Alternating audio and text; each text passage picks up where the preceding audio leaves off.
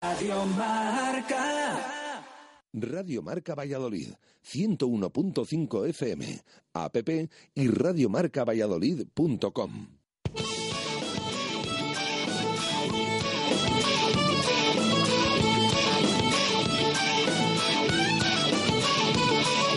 Por ser de Valladolid, soy un celta corto.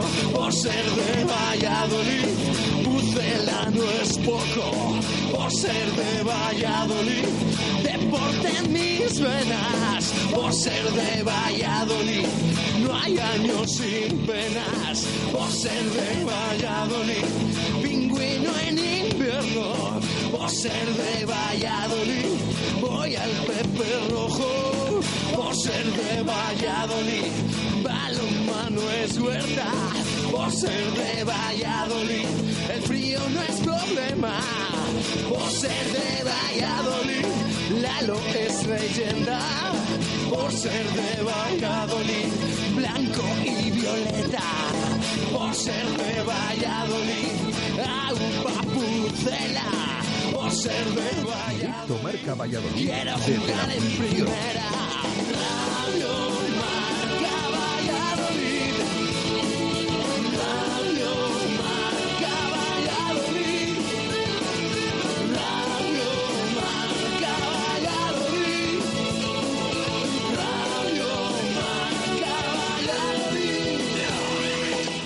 Directo Marca Valladolid desde la fundición. Chus Rodríguez. por ser de Valladolid, Copa de la Liga, por ser de Valladolid, soy del chamí del quesos, por ser de Valladolid, el deporte es esto, por ser de Valladolid, se sufre hasta en 90, por ser de Valladolid, las chicas también juegan, por ser de Valladolid, hockey y básquet con ruedas, por ser de Valladolid, yo siempre voy con el pucela.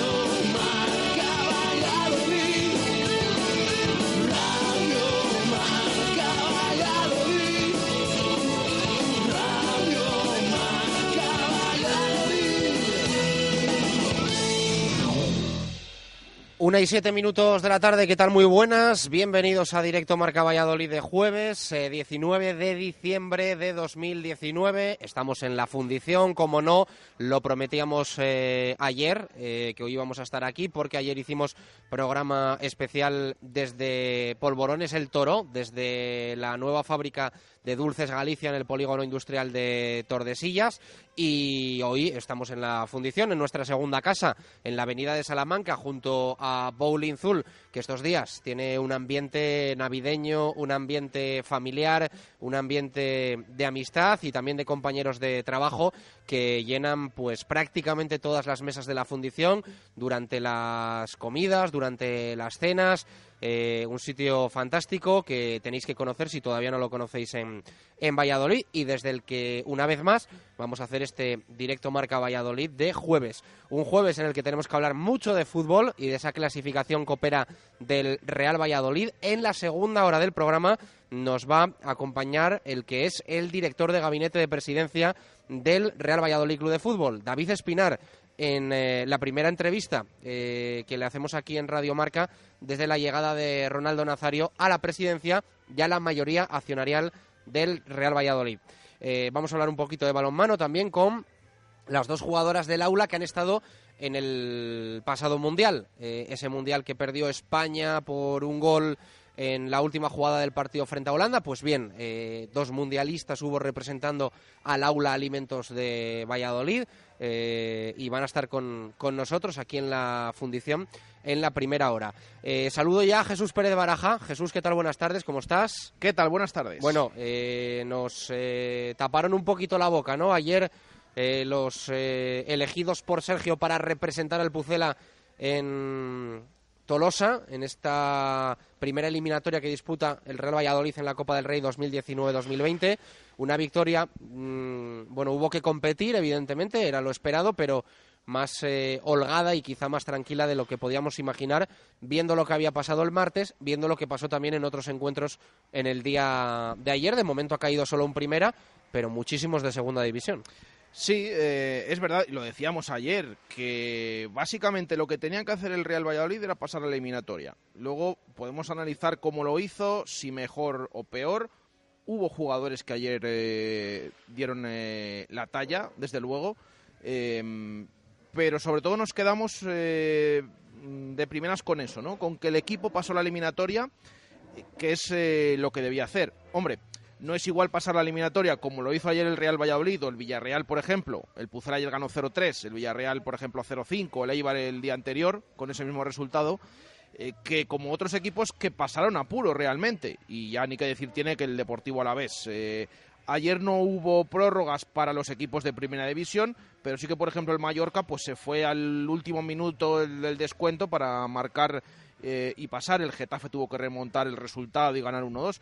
Bueno, al final eh, nos quedamos con ese pase del Pucela a la siguiente ronda, que ya son 32 eh, avos de final, que por cierto se va a disputar en fin de semana, inicialmente.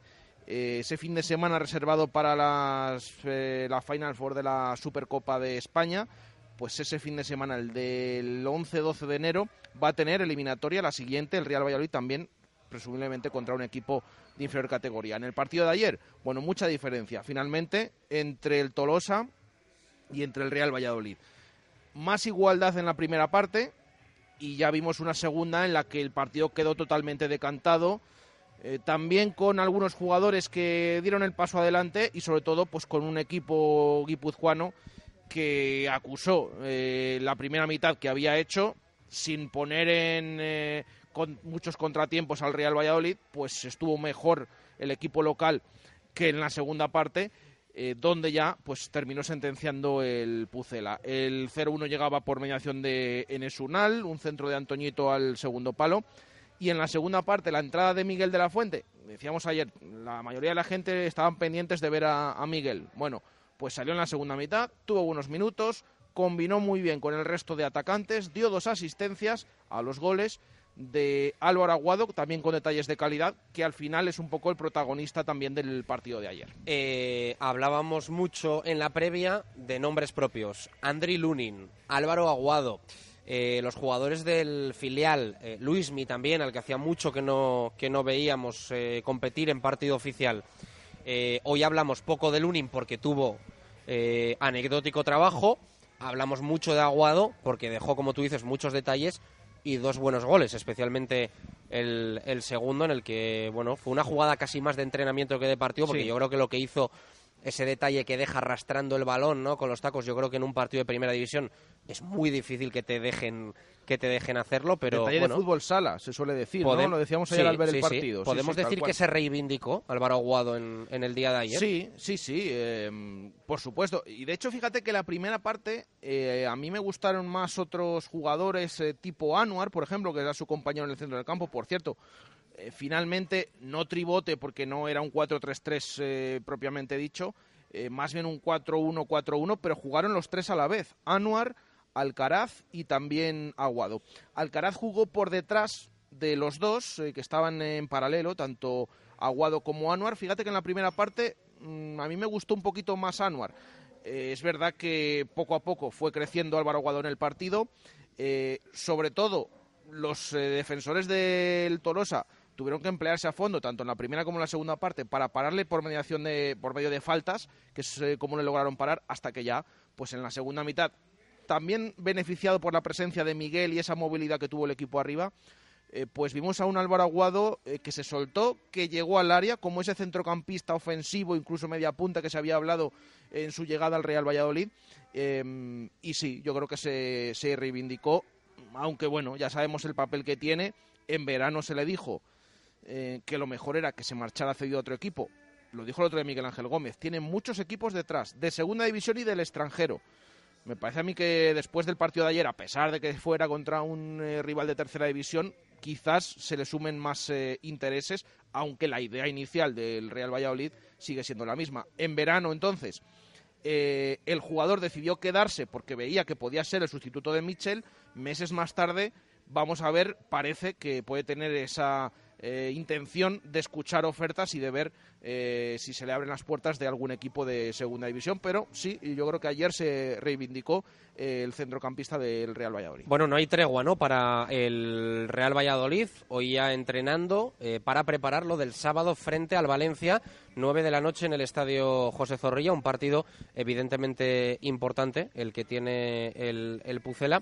frente a un rival que es de los pocos que no van a jugar esta, esta semana, ¿no? Creo que hay dos equipos que no juegan esta semana partido, que son el Atlético de Madrid y el Valencia. El resto juegan todos. Bueno, porque ayer un poquito ahí de, mala suerte, pero, pero bueno, al final los importantes del Real Valladolid van a llegar también descansados porque ayer jugaron eh, jugadores en liga más secundarios. Eh, además, eh, bueno, el Barça y el Madrid, como decimos, jugaron ese clásico no de Copa, pero sí de, de la competición liguera. el, Atlético, el Atlético y el Valencia son los dos que faltan, que no han tenido partidos eh, esta semana. Eh, por cierto, la siguiente eliminatoria, la de 32 avos, todavía no va a contar con estos cuatro equipos, ni Madrid, ni Barça, ni Valencia, ni Atlético, porque justo se va a solapar con esa fase final, como decíamos, de la Supercopa de España en Arabia. Em, por lo tanto, la siguiente van a seguir entrando los mismos equipos de primera que hayan pasado, porque el Alavés es el único que ha caído eliminado, aunque hoy se juegan otros importantes partidos eh, otros seis equipos de, primera tienen que afrontar sus encuentros hoy. Eh, pero sí, el Valencia es uno de los que no ha jugado esta semana y también hay que estar muy pendientes del trabajo del Real Valladolid porque es que esto es ya, es en 48 horas el partido. Ya se ha producido el primer entrenamiento a puerta abierta, el de mañana va a ser a puerta cerrada y es el último. Y además en una semana en la que tiene muchos tocados. Es verdad que Kiko Olivas y Salisu ya les hemos visto esta mañana en los anexos, eh, se espera que no tengan problemas, por eso se les dio descanso en Copa, aunque tenían molestias, ya lo contamos aquí en directo Marca Valladolid ayer. Vamos a ver cómo están el resto. Eh, Fede Barba, Pedro Porro, Nacho Martínez, que decía Sergio que no tenía buenas sensaciones últimamente. Eh, es un poquito esas claves del encuentro contra el Valencia, que llega más descansado que el Real Valladolid y que se va a jugar ya el sábado a las nueve de la noche, con todos esos jugadores pendientes de su evolución. veremos mañana bueno, veremos no porque esa puerta cerrada, pero luego habla el entrenador Sergio González eh, y nos dará un poquito el parte médico y en esa previa ante el equipo valencianista de, mañana antes de jugar el sábado. Bueno, tendremos que mantener la suscripción a, Dazón, ¿no? Sí. Qué remedio, ¿no? Un mes. Eh, la siguiente tiene que ser 11-12. Vamos a ver si no se mueve de esos días. Todavía no se ha aclarado nada, pero sí.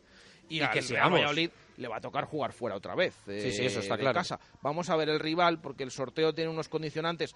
Em, lo que está dispuesto es que, de nuevo, los de tercera, que son unos cuantos, porque los de segunda los están eliminando equipos de segunda división a muchos de ellos. Ayer volvió a caer también, por ejemplo, el Oviedo en Badalona, el Lugo en Sestao. Hay varios equipos de segunda, ya son ocho que han caído eliminados.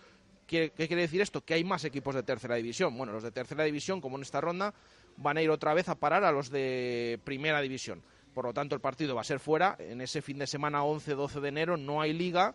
Entre recibir al Leganés y visitar Pamplona para el Real Valladolid, pues ese fin de semana va a haber partido eh, pendientes, eh, por supuesto, como eh, estuvimos ayer de, a través de esa plataforma de, Dazón de los partidos de Copa del Rey y, por supuesto, el del Real Valladolid. Una y 18 minutos de la tarde, luego recuperamos el fútbol. Va a estar con nosotros David Espinar. ¿Tienes ahí ya preguntas elegidas o no? Bueno, algunas preguntas, por supuesto, hay que hacerle y sobre todo para hacer un poco balance de este año 2019 en lo que en lo institucional del Real Valladolid y también algunos detalles que hay pendientes eh, con todos los proyectos que tiene en mente este Real Valladolid de Ronaldo. Así que la segunda hora, pues podremos hablar con ese, con David Espinar, director del gabinete de presidencia del club. Bueno, pues después David Espinar, sonidos de Sergio González, más resaca que nos deja lo de ver a Zubi, la clasificación coopera del Real Valladolid, más tranquila de lo esperado frente al conjunto de tercera división, el Tolosa. 0-3 ganó el Real Valladolid en el día de ayer en esta eliminatoria en la que ya han caído ¿eh? algunos equipos de primera, caso del Deportivo Alavés, hoy tienen que jugar todavía un montón. Eh, una y 19, hacemos parada, hacemos pausa y continuamos aquí en la fundición. Unos minutos dedicados al aula Alimentos de Valladolid. Directo Marca Valladolid desde la fundición.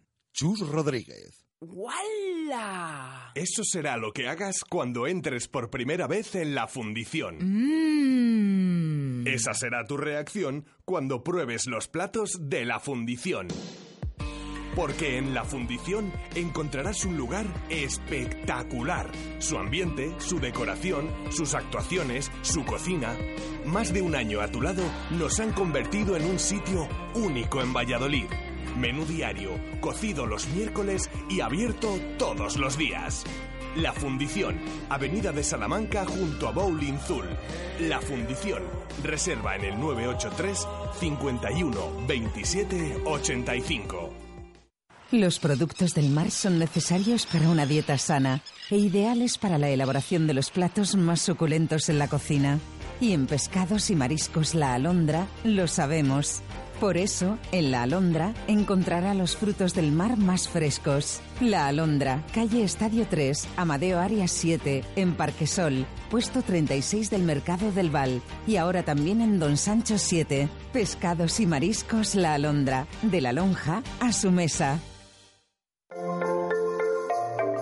No lo dejes para el último día. En unas semanas estaremos de lleno en fechas para juntarse con los compañeros de trabajo, con los amigos, con la familia o con la pareja. Y en el Lagar de Venancio ya estamos preparados. Los días especiales en un sitio especial. Consulta nuestros menús y reserva ya tu mesa en el 983 33 43 44. El mejor producto de Valladolid en un comedor acogedor y único. Además, ya estamos reservando comuniones. Te esperamos en el Lagar de Venancio 983 33 43 44 calle Traductores, junto a Michelin. Que tu amigo te diga que el nuevo Renault Clio es un 5 estrellas por su confort, tecnología, pantalla multimedia con smartphone replication, está genial. Pero que te lo diga Euroncap, los mayores expertos en seguridad del sector, es lo mejor. Nuevo Renault Clio con 5 estrellas Euroncap. Ven a la red Renault y pruébalo. Concesionarios Renault Base y Arroyo. Arcomex, la más selecta y completa gama de parquet y tarimas en Valladolid. Arcomex, gran exposición en el polígono San Cristóbal, calle Hidrógeno 25. Arcomex, distribuidores con gran cantidad de productos en stock para profesionales y particulares. Arcomex, outlet de parquet con descuentos de hasta un 70%. Arcomex, su distribuidor de parquet y tarimas en Valladolid, en calle Hidrógeno 25, en el polígono San Cristóbal. Comercial Ulsa. Renovación total de nuestra boutique laboral. Nueva gama Helly Hansen con las últimas novedades de su catálogo. Además, nueva línea de calzado de seguridad y ocio. Taller propio de impresión y bordado para personalizar cualquier prenda en industria, hostelería, limpieza, cocina y por supuesto toda la equipación en herramienta, ropa de trabajo y equipos de seguridad. Comercial Ulsa, una empresa de Valladolid y para Valladolid. En la calle Helio, polígono de San Cristóbal. Ya puedes disfrutar del nuevo bar de comida japonesa en el centro de Valladolid. Su nombre, Nakama. Donde estas navidades podrás celebrar tus comidas y cenas de una forma diferente. Además, te lo puedes llevar a casa. En la calle Conde Ribadeo número 3, Nakama te ofrece la mayor variedad de gastronomía nipona. Reserva ya en el teléfono 983 17 28 00. Estas navidades te esperamos en Nakama. 22 de diciembre en Pepe Rojo. Super Domingo de Rugby. Este próximo domingo, Valladolid decide los finalistas de la Copa del Rey de Rugby 2020. A las 11 de la mañana, Brack Quesos Entre Pinares, Lexus Alcobendas. Y a la una, Silverstone El Salvador, Barça Rugby. Compra ya tu entrada única para ambos partidos. Patrocina Restaurante Casino Roxy. Directo Marca Valladolid desde la fundición. Chus Rodríguez. Una y 23 minutos de la tarde, aquí continuamos en la fundición. Eh, fantástico sitio eh, para venir en estas fechas. Hay muchos días para comer, para cenar con amigos, con familia, con compañeros de trabajo. Y la verdad es que la recomendación ah, aquí queda, además con, con sitio para grandes mesas, para grandes grupos y para venir cualquier día. Marco Antonio Méndez, ¿qué tal? Buenas tardes, ¿cómo, cómo estás? Buenas y marcadas tardes, acompañadísimo, como bien ves, sobre todo con las dos protagonistas que hoy nos van a ocupar en el primer tiempo, la primera hora de nuestra tertulia habitual aquí en la fundición, porque coinciden varios aspectos importantes en las últimas fechas. Por un lado, que han sido las dos únicas jugadoras del aula que han participado en el recientemente terminado Mundial de Tokio, Mundial de Balonmano Femenino en Tokio. Por otro lado, una de ellas, ahora lo comentaremos, ha sido jugadora la temporada que, pasada en el Veravera. Es el Veravera el contrincante, el adversario en esta rentrée del aula cultural o del aula Valladolid o del aula Alimentos de Valladolid, que de todas esas denominaciones podemos ocuparnos como consecuencia del primer partido una vez pasada la temporada de invierno y desde luego con la experiencia del Mundial, como no podía ser de otra cosa, como telón de fondo, pero también con esta reanudación de la liga que tantos disgustos nos ha estado dando en algunos momentos y que esperemos ya sea una marcha militar constante. Bueno, va a ser un fin de semana intenso que nos va a dejar eh, baloncesto el viernes para el Carramimbre, que nos va a dejar el Super Domingo de rugby para Braquesos entre Pinares y Silverstone El Salvador y que nos va a dejar también un poco esa isla ¿no? en el calendario de la División de Honor Femenina, este calendario, bueno, para mí rocambolesco en esta temporada 2019-2020 que va a dejar este, este encuentro frente al Vera Vera. Eh, Joana Bolín, ¿qué tal? Buenas tardes, ¿cómo estás? Hola, buenas tardes. Bienvenida aquí a la fundición y gracias por, por acompañarnos. Muchas gracias a ustedes por invitarnos. ¿Recuperada ya de, de ese mundial con, con Argentina? sí, sí, la verdad que sí, ya entrenando y con la cabeza totalmente en el aula. Bueno, y vamos a saludar también a Yunis Camejo, que ha estado no con Argentina, sí con Cuba en el, en el Mundial de, de Balonmano Femenino. Yunis, bienvenida. Pues, ya estamos de vuelta, muchas gracias y nada, aquí estamos, seguimos en combate. Bueno, eh, esta jornada viene ahí un poco rara, ¿no? Porque entiendo que para vosotros que además viaje largo, la concentración, os vendría bien un poquito de, de descanso, pero no hay tregua. Ya, la, la liga, de verdad, Guerreras Iberdrola nos prepara también para esto de los viajes, porque ya que, que estás todo el año en la temporada viajando, 14 horas, 7 horas, o sea, ya montarte en un avión ya somos como eh, prácticamente como si fuerais eh, fantasmas. Como si ya, ¿no? ya vamos, hacemos la maleta en, en un segundo y estamos donde nos soliciten y ya está. Es la vida del deporte y que nos dure por, por muchos años. Bueno, Marco, dos de mundialistas del Aula Alimentos de Valladolid aquí con nosotros en la, en la fundición. Pues sí, ya has denominado los nombres, ya has eh, indicado quiénes son nuestras invitadas. Joana Bolin, que viene por segunda vez a esta tertulia Así de es. miércoles habitual, aunque hoy sea jueves, por otros motivos aplazada la fecha de hoy. Y Yunis Camejo, la más veterana de ambas, pero también quizá la más experta. En ellas eh, concurre, lógicamente, el comentario de cómo ha ido el Mundial de Tokio, cómo os habéis sentido y, desde luego, también eh, hasta dónde llegaron las aspiraciones de vuestras respectivas selecciones en ese Mundial. Jo- Joana. Eh, bueno, la verdad que en lo personal, eh, muy bien, el Mundial, una experiencia única. Si bien había estado en mundiales eh, de categorías inferiores, nunca había competido en la, en la selección eh, absoluta. De mayores, como decís, por claro, de Sudamérica. ¿no? mayores. sí, sí. Así que muy contenta. En lo personal, excelente. Tuve un gran torneo, así que me volví también muy contenta y, y con muchas ganas de, de seguir jugando así en el club. Y mm, con respecto a la selección, fuimos bueno con un objetivo en principio pasar de grupo que no se nos dio, pero sí conseguimos el mejor puesto en todos los mundiales que ha jugado la selección argentina, así que nada, contentas con eso y con ganas de, de seguir y seguir mejorando esta posición. Yunis, ¿tu experiencia? Bueno, eh, es, ha sido mi segundo mundial, ya que he participado en el de Dinamarca del 2015. Y bueno, en este la selección cubana completamente renovada, o sea, quedamos unas tres jugadoras que habíamos participado en la anterior cita. Y bueno, nuestro objetivo era mejorar el lugar. El lugar que quedamos 24 en el 2015 y desde el año 1999 un- una selección cubana no, no alcanzaba eh, un puesto, bueno, más... Mejor que ese. Mejor que ese. Y pues nos dieron la tarea esta y yo creo que cumplimos y también vi un crecimiento, aunque los resultados en el marcador no, no lo decían así, sí que se desarrolló mucho partido a partido, nuestro equipo se iba superando. Lo mejor con lo que te quedas de ese mundial.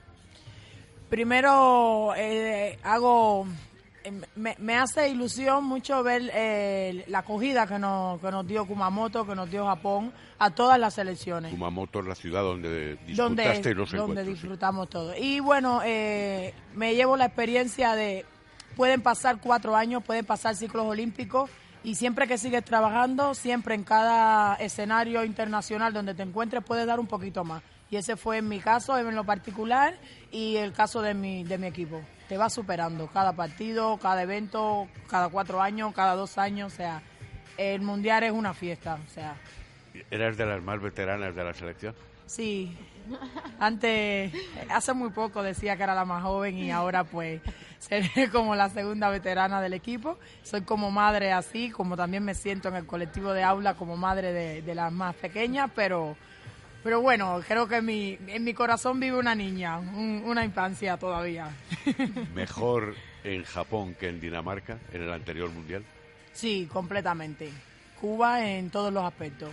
Eh, técnico-táctico, eh, grupal, eh, como familia, como persona, eh, colectivo técnico. Ha sido una superación, aunque ya te- vuelvo y te repito, reitero, los resultados no lo dicen así, pero nosotros sí que lo notamos.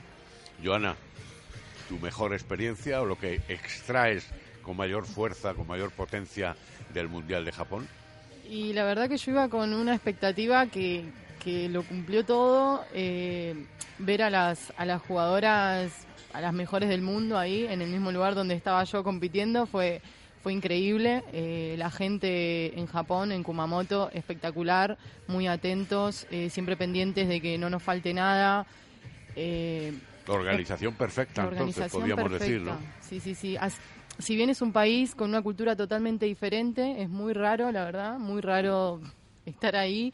La comida, el trato, todo diferente, pero muy atentos. Perfecto todo. ¿Os habéis sentido un poco cohibidas siendo sudamericanas como sois y eh, bueno, con mucha latinidad, igual que nosotros, tener que estar en Japón con esas costumbres, esas culturas, el silencio permanente, eh, la educación máxima, el trato constante? ¿Os habéis sentido cohibidas con todo ello o no? A ver qué te cuenta Joana de las argentinas, porque las cubanas somos atrevidas. O sea, la música sonaba a toda hora, alto, eh, los gritos, las carreras, la sonrisa, eh, el salir a pasear. O sea, eso era. Había que estar sí. controlando un poco las Claro, emociones. Claro, no me extraña. Sí, la verdad que nosotras igual, y creo que siendo latinoamericana o, o europea, ahí era se extraña igual, porque son muy diferentes. eh, no sé, el, el hecho de quitarse los zapatos para entrar a los lugares, eh, la educación de los niños, eh, la gente todas con barbijos, eh, era todo muy muy raro, siendo latinoamericana y siendo, y siendo europea también. ¿Hay algún punto respectivo para cada una de vosotras de la experiencia mundialista, de la selección, de los partidos disputados, de la intensidad, que pueda revertir favorablemente en vuestra labor en el aula? Bueno, eh, yo noté mucho la disciplina. Y yo creo que, que Aquí la, quiere decir que aquí no la hay. Que sí, que la Ah, hay, que pero la que, puedo traer un poco más, porque me ha tocado la zona A, donde tenía Noruega, Sí. tenía Holanda, tenía unos grandes equipazos, y es que aprendías de ellas todo, todo, todo, todo, todo. Y cuando hablo de disciplina, hablo de disciplina de, de juego, ¿sabes? Técnico-táctico, eh, cómo corrían, cómo hacían todo, cómo ejecutaban los lanzamientos, eh, todo, y aún así atendían al entrenador, atendían al, al central que estaba cantando una jugada. Es que era como si se conocieran el 40 por 20 de memoria. Era y eso se, meca- se recoge. mecanismo total. Sí, ¿no? eran como robots en el terreno. Eso, tal cual, eran se robots. conocen el 40 por 20 de memoria. Sí, tal cual. A mí también me tocó jugar contra equipos como Rusia, Suecia, Hungría, que son potencias mundiales, y se ve mucho eso. Se- eh, nosotras creemos que en el aula corremos, y eso sí que es correr, la verdad. Eh, nada, aprendimos totalmente de eso. Y en lo personal, el equipo de la selección argentina entrenaba a doble turnos todos los días, y los días que había partido entrenábamos igual por la mañana y hacíamos gimnasio. Así que yo creo que traer eso también acá, eh, seguir eh, llevando ese ritmo de entrenamiento, creo que me va a hacer bien a mí y, y a lo que yo pueda aportarle al equipo. Buenas conocedoras del balonmano español, por supuesto. ¿Qué papel, qué juicio os merece la selección española femenina absoluta, al margen del segundo puesto y de la jugada final? Oh, no, espectacular. Yo las fui a ver en un partido del grupo contra Hungría que ya estuvieron y la verdad que espectacular, espectacular el nivel de juego que tenían individual y colectivamente. Eh, nada, desde que fui a ver ese partido supe que iban a llegar muy lejos y nada, eh, muchas felicitaciones a todas ellas espectacular, la verdad. Bueno, yo quedé asombrada desde el primer partido. O sea, cuando nadie contaba que, que las guerreras pasaran el primer partido ni el segundo, porque jugaron con, con dos equipos de mucho Sí, nivel. Yo dije, como pasaron estos dos gru- estos dos equipos, o sea, Van a lo que viene no por menospreciar al contrario que le venía después, pero ya venían con ganas y cuando el ánimo está allá y la autoestima y todo y te van saliendo las cosas bien, se, se, se mostraron muy fuertes. Y creo que también eso se debe al reajuste este que han hecho con la liga, eh, la cantidad de encuentros que han tenido en el año y, Y de- eso y es de- válido de, eh, de reconocer, es digno de reconocer. El famoso calendario y discutible calendario de competición, sí, ¿no? Para algunas cosas da desventaja, pero para otras dio ventaja y bueno, enhorabuena para la selección absoluta española. Dice Marjo- eh, Marco, al margen de la última jugada, pero bueno, yo os pregunto que qué os pareció la, la última jugada, que bueno, hemos leído también estos últimos días que los árbitros o las árbitras seguían diciendo que, que estaban convencidísimas de que, de que habían acertado en su, en su decisión. ¿Vuestra opinión? Y yo creo que es súper discutible, me parece que, bueno, como se dice también en las redes, ya debería existir el VAR en, a nivel internacional, porque si bien una medalla de plata eh, es espectacular, eh, que te quiten eso de las manos es, es durísimo, después de todo el esfuerzo que venían haciendo. Eh, no soy árbitro, la verdad, pero lo que los árbitros digan, me parece, eh, ya está. Sobre Bueno. todo porque, la, pri- perdón un momento, Junil, la primera plaza daba paso, Paso a directo los a Tokio. Juegos Olímpicos. Bueno, pero no solo eso, Marco, directa. sino que No, ganabas no, un mundial. Es que se está diciendo mucho eso de ibas a los juegos, pero es que ganabas un mundial. O sea, Sí, que no, sí. no- no solo ir a los juegos, es Sí, ganar el mundial. Y también los árbitros son personas y se pueden equivocar, por eso yo creo que, que exista el VAR ahí eh, beneficia a todos. Ujú. Yunis. Yo creo que, que hay que cuestionarse un poco más en las clínicas de, de arbitraje. Esto ha pasado en reiteradas ocasiones, en mundiales, en ligas, y creo que es que tira por la borda el trabajo de un ciclo olímpico completo, en una sola jugada, en una jugada final, en un segundo, y es que rompe corazones, rompe emociones, a pesar del buen papel que hicieron las guerreras y seguimos aplaudiendo, porque es un- una plata que sabe a oro. Pero, o sea que hay que cuestionarse más lo del arbitraje. No soy árbitro, pero soy jugador y lastimosamente me he visto en esa situación. Hablo desde el, descono- del- de- desde el desconocimiento. ¿Vuestra situación olímpica cómo está? Eh, ¿Descartada? ¿Tenéis opciones? Nosotras jugamos con la selección argentina el preolímpico, eh, que va a jugar España también, así que veremos en dónde se hace. También está Senegal eh, en nuestro grupo y todavía no se sabe la, eh, la plaza. Y Sí. Suecia. Nosotros teníamos una opción más fácil en el Panamericano, pero tras ve- eh, perder con Argentina eh, y quedar en bronce, pues hemos perdido la posibilidad de estar en un preolímpico. Pero bueno. Sin querer meterte en un lío, Yunis, pero mm, tengo esa curiosidad y te lo quiero preguntar. Eh, ¿Jugar en un equipo cubano eh, se siente cierta presión? ¿Hay presión desde, desde el gobierno? Mm, ¿Hay exigencia o, o hay, o hay liberación y tampoco os aprieta mucho? Eh, jugar en un equipo cubano eh, en el sentido de, de jugadora en la competición ya. Sí. No tenemos ninguna presión en ese sentido. O sea, lo- nuestro sistema tenemos cosas que discutir, que debatir, que mejorar muchísimo, sobre todo cambiar la mentalidad, que es todo, para seguir avanzando en el desarrollo del deporte. Pero nada, se juega muy alegre. El deportista no siente la presión, la presión se la dejamos a los entrenadores, al colectivo técnico y al presidente de la federación. Que aguanten ellos ahí. Ahí, a eso, a eso me refería. ¿Recursos tiene la selección? ¿Sí? ¿Os cuidan no, bien? No, no, no. Recursos estamos un poco limitados. Yo creo que con lo que vimos ahora en el Mundial, que fuimos capaces de hacer, o sea, en siete partidos y que vaya de menos a más, si hubiéramos tenido una mejor preparación antes de ir al Mundial, creo que los resultados fueran mejores. Bueno, Marco, cerramos capítulo mundialista, si a ti te parece correcto, y hablamos un poco más de lo nuestro y de este Aula Alimentos de Valladolid y del regreso a la, a la realidad y a la liga frente, frente a Vera Vera. ¿Cómo, ¿Cómo os encontráis a título personal sin haber tenido, digámoslo, y entre comillas, esa especie de vacaciones que han tenido vuestras compañeras, no?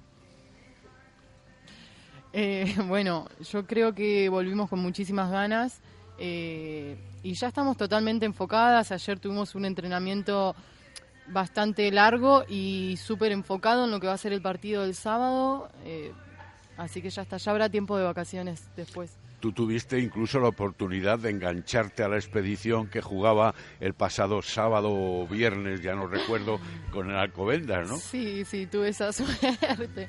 Eh, llegué a la una de la mañana del sábado y a la una de la tarde estábamos viajando a Madrid a jugar contra Alcobendas. Eh, nada, me costó, me costó muchísimo. Estaba totalmente desorientada en cuanto al horario, el cansancio, dos días enteros de viaje, pero había que estar con el equipo y para eso estamos. Hombre, decía tu técnico, Miguel Ángel Peñas, Sí. que habías hecho muy buen partido, a pesar de esos inconvenientes que mencionas. Sí, la verdad que sí, tuve un gran partido. Eh, pero bueno, nada, el equipo logró remontar cinco puntos abajo que íbamos y eso es lo importante también. Eh, ese empate a nosotras creo que nos vino bien porque íbamos perdiendo, así que nada. El paréntesis hasta la competición, señorita Camejo, ¿le ha costado o ha sido más relajante todavía? Eh, yo creo que no, no he notado tanto los altos y bajos porque antes de irme con mi selección al mundial estaba en mi equipo, en una, me sentía aquí en, en aula como una zona de confort y lo que hice fue pues retomar más de lo mismo cuando llegué a Cuba, mi selección, y volver aquí es como retomar más de lo mismo. O sea, no he notado tanto los cambios porque fue Aula quien me dio ese impulso para seguir y, y agradezco mucho este empujón que me ha dado antes del Mundial, estos meses de, de competición y de preparación. Y el hecho de que hayáis visto a la familia, en especial tú con tu familia chiquitita, pero también Joana, os impulsa para esta todavía no segunda vuelta, pero sí calendario mucho más intenso. Sí, sí, yo no vi a mi familia, pero bueno, compartí con gente de mi país y eso te, te alegra y te da un poco más de energía para continuar todo lo que sigue. Ahora, ya como te comenté, con, las, con mis compañeras en el club estamos sumamente con la cabeza en el sábado y, y dándolo todo, entrenando muy duro. Y para abrir boca, Vera Vera, Yunis, tú jugaste la temporada pasada allí. ¿Eso es positivo, negativo? ¿Puedes eh, adoctrinar, entiéndaseme, entre comillas, cómo juega el Vera Vera si es que todavía tus compañeras no conocen a ese equipo, que casi podemos decir que le conoce todo el mundo? Para mí todo es positivo. Yo no veo negatividad en nada. Para mí todo es positivo. Y bueno, eh, creo que nos vamos a conocer de ambas partes porque casualmente jugadoras de aquí han ido allí. O sea que esto va a ser como Sí, un intercambio de, de todo. todo Recorde- por todo. Recordemos que allí está Silvia Arderius de la otra temporada, más de esta última, María Prieto Mulloni y Eli Cesario, ¿no? Sí, son jugadoras dignas de mucho respeto, merecen todo el respeto, tanto de- del club, de la ciudad aquí en Valladolid y de todas las que participamos en la Liga Guerrera Iberdrola, porque tanto como personas, que he compartido con algunas de ellas, en la cancha también como, como deportistas. Y nada, creo que va a ser un encuentro eh, muy bueno, porque según como veo los ánimos del equipo, ayer mismo, como decía Joana, fue un entrenamiento largo, intenso y que concentrada, todas puestas en el mismo objetivo. Y bueno, hasta la temporada pasada, Alimentos de Valladolid le, le venía bien siempre los partidos contra el Vera Vera. Eh, Ya sé que la plantilla ha cambiado, pero bueno, sigue el mismo técnico, siguen las mismas ganas, tenemos la misma afición, tenemos el mismo apoyo y nada, a ganas no nos va a ganar nadie, eso sí. Y un, y un hecho constatable. Por primera vez el aula le puso las peras al cuarto, como decimos aquí. No sé si vosotras también esa especie de adagio de refrián es conocido, pero se empató con el Vera Vera por primera vez en la historia en la pasada edición liguera. Eh, ¿Se puede repetir ese resultado?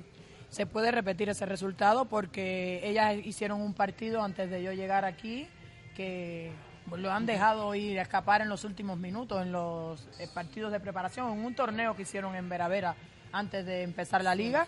y lo venían haciendo muy bien, que yo seguía los resultados desde Cuba. Y bueno, ya ahí en los últimos seis minutos ahí un poco de descontrol, de desajuste, pero nada, hemos entrenado y nos hemos preparado. Y vamos a hacer lo que dice siempre nuestro técnico, dejarnos el alma en el terreno. Y eso pues nos dará los resultados. Hoy en la rueda de prensa, pregunta para las dos e importantes, el técnico ha dicho que una de las claves es no perder más de ocho balones en ataque. Y ese no es vuestro tanteo más o menos de los partidos, porque tenéis una media más alta. ¿Cómo lo resolveréis? Y yo creo que el año pasado se planteó lo mismo en los dos partidos que se jugó contra Veravera en la liga. El primero lo empatamos y el segundo lo ganamos. Con ese objetivo... Ganamos eh, el de aquí, sí. Ganamos el de aquí.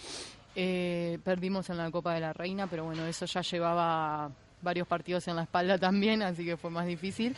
Eh, pero bueno, nada, ya tuvimos ese objetivo en mente y se pudo lograr. Yo creo que es saber jugarle a este equipo y, y que lo podemos hacer de nuevo y las veces que quieran venir. Bueno, todo coincide porque justo el año pasado que nos han empatado allí en, Sí, Vera Vera, sí.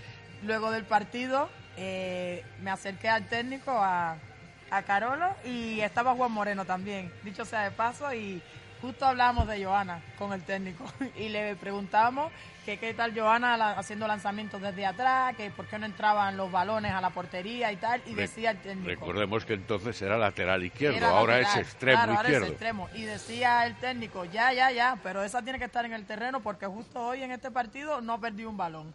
Y justo eso es lo que él quiere hacer ahora, que no perdamos balones. Bien. Bueno, ¿cómo veis esta liga? ¿Cómo veis los equipos? ¿Cómo veis vuestra clasificación siempre dubitativa hasta ahora? Bueno, la liga está muy, muy igualada. Eh, aquí no se pierde hasta el último partido y no se gana hasta el último partido. Eh, estamos ahora con- quizás con un, un poco alarmados, con los ojos a la expectativa de que qué va a pasar con Aula, qué va a pasar con Aula y pedimos, pedimos a la afición y a todo el que nos sigue y al que no nos sigue igual un voto de confianza porque creo que falta trabajo por realizar y que yo creo que nos va a salir. Joana. Eh, sí, yo creo que si el año pasado creíamos que la liga estaba igualada, este año pff, ni qué decir. Eh, no hay equipo peor que otro, eh, estamos todos ahí y cada punto que, que saquemos va a ser sumamente importante, así que nada, hasta el final no se sabe.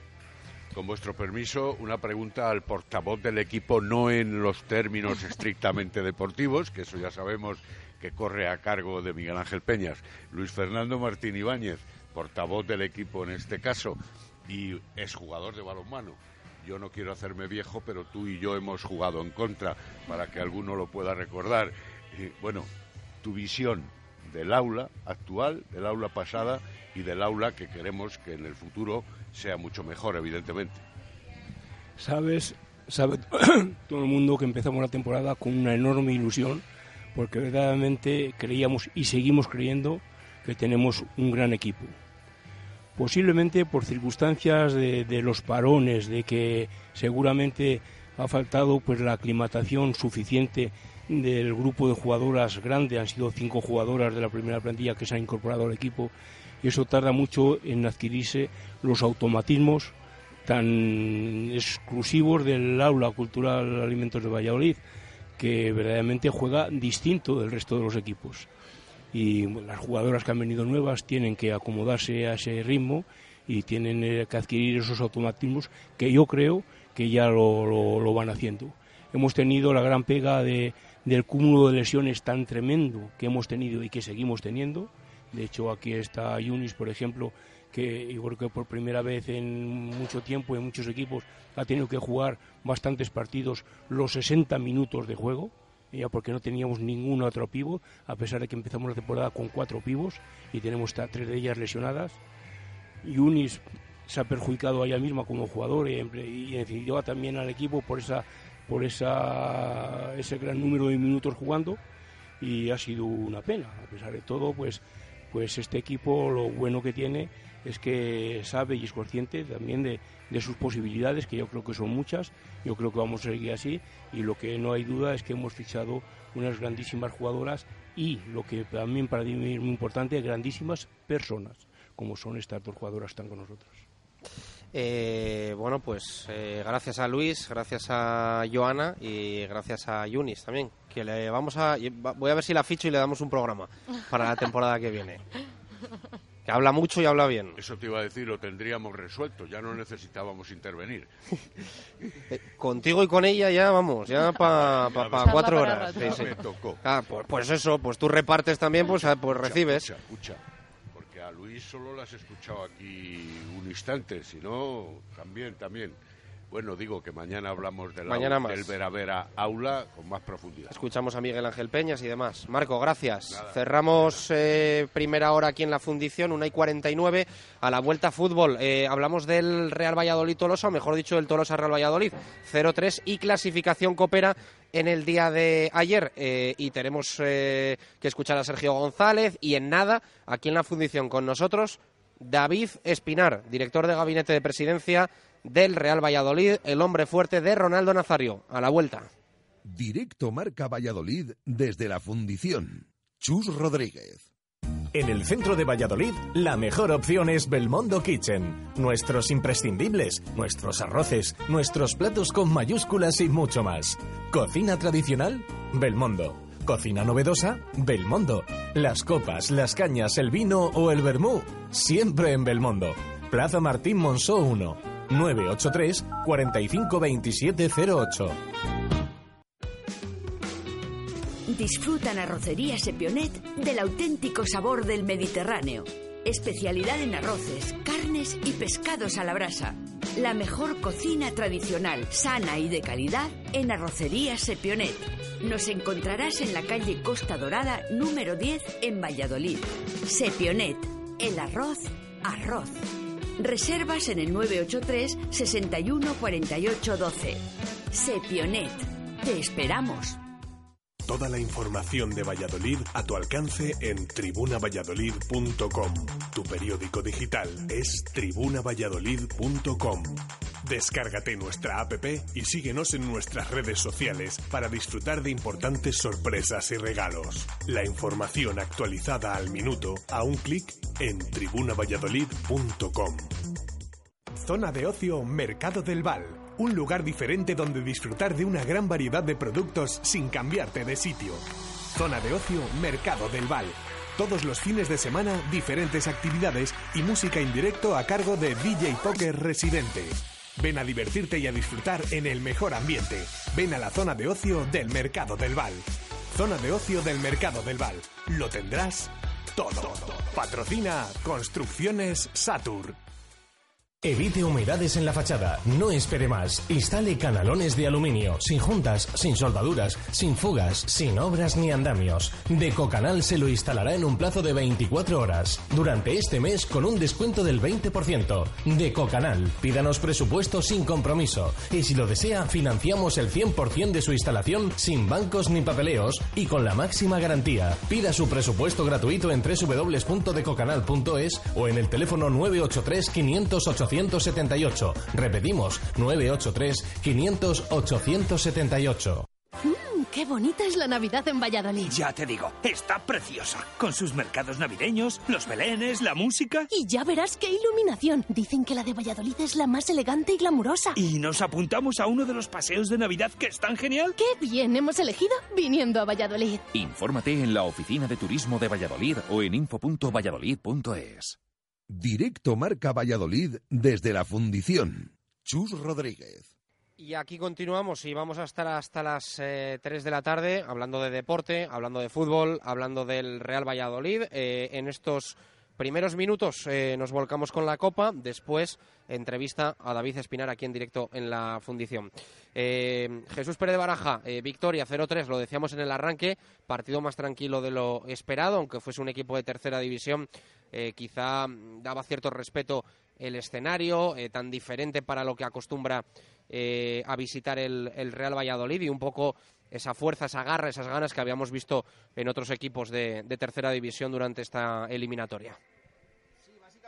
Al final, eh, a ver, eh, comentamos, hay que estar sobre aviso de lo que está sucediendo en Copa. El martes hubo partidos eh, en lo que sí que es verdad.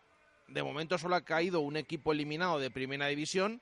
Eh, algo que más o menos decíamos, seguramente algún equipo va a caer eliminado. Bueno, pues le tocó al Deportivo Alavés. El Granada, por ejemplo, tuvo una prórroga, el Leganés penaltis y un montón de equipos que lo han pasado francamente mal. Afortunadamente, el Real Valladolid pues eh, venció 0-3 ayer en Tolosa y no dejó eh, lugar a la duda, desde luego, de, de ni siquiera algún tipo de inquietud. Eh, y eso que la primera parte estuvo a lo mejor mm, no más igualada, pero eh, sí vimos a un mejor Tolosa que en la segunda parte, donde absolutamente pues se vio desbordado por el Real Valladolid, que tampoco quiso hacer demasiada sangre, pero sí que en este caso vimos esa diferencia de categoría como se puede esperar entre Primera División, el Real Valladolid y Tercera División, eh, como es el, Tolosa.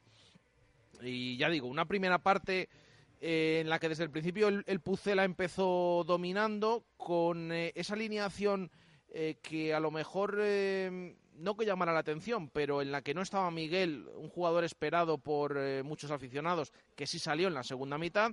Jugó finalmente con tres centrocampistas, Sergio González, eh, una especie de 4-1-4-1 con Alcaraz por detrás de Anuar y de Álvaro Aguado, eh, que jugaban en, en paralelo, y con Enes Unal en, en punta, Jorge de Frutos en la banda derecha, Waldo en la banda izquierda. Vimos algún detalle. A mí en la primera parte sobre todo me gustaron Anuar y Luismi. Yo he de decir que ayer de central eh, me parece que cumplió la perfección, sobre todo ya digo en la primera mitad. eh, tanto mm, a la hora de jugar la, pelota, en corto, en largo, estuvo bastante acertado. Siempre hablamos eh, teniendo en cuenta el rival que, habría, que había enfrente, pero bueno, mm, analizamos el partido que se realizó ayer. Eh, no tanto el hacen eh, esa pareja de centrales que decíamos, acude Sergio a Tolosa sin ningún eh, defensa central.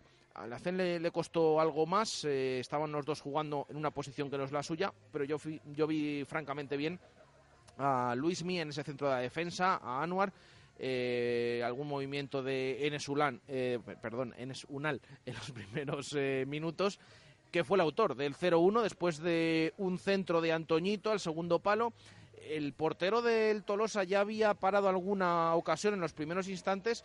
Bueno, ahí no estuvo acertado para despejar ese balón por alto, salió eh, mal en el segundo palo y un al de cabeza pues se anotaba ese 0-1. Y ya en la segunda mitad sí que vimos eh, total superioridad del Real Valladolid, eh, con un Álvaro Aguado que se soltó, que en la primera parte a lo mejor estaba un poco encorsetado y sujeto a las faltas de- del Tolosa, que no le dejaba maniobrar en muchas ocasiones, eh, pero la salida de Miguel en el descanso, también salió Javi Moyano por Antoñito, pues dio un poco más de movilidad en el ataque y Miguel de la Fuente cuajó unos eh, buenos minutos, mm, muy buenas combinaciones con los jugadores de ataque, con Álvaro Aguado, y vimos esos dos pases de Miguel eh, y esos dos goles, buenos goles del centrocampista jienense, de Álvaro Aguado. Eh, además, alguno con un detalle de calidad así pisando la pelota, como decíamos en el arranque tipo fútbol sala, que bueno, sirvió para que se reivindicara eh, un futbolista que es uno de los que parece puede salir en el mercado de invierno y que no ha tenido eh, tantos minutos. Simplemente apuntar el tema en la portería. Ayer el Tolosa no exigió demasiado a Andriy Lunin, que fue otra de las grandes novedades del Real Valladolid. Sí que es verdad que vimos ese poderío aéreo que tiene, salidas por alto.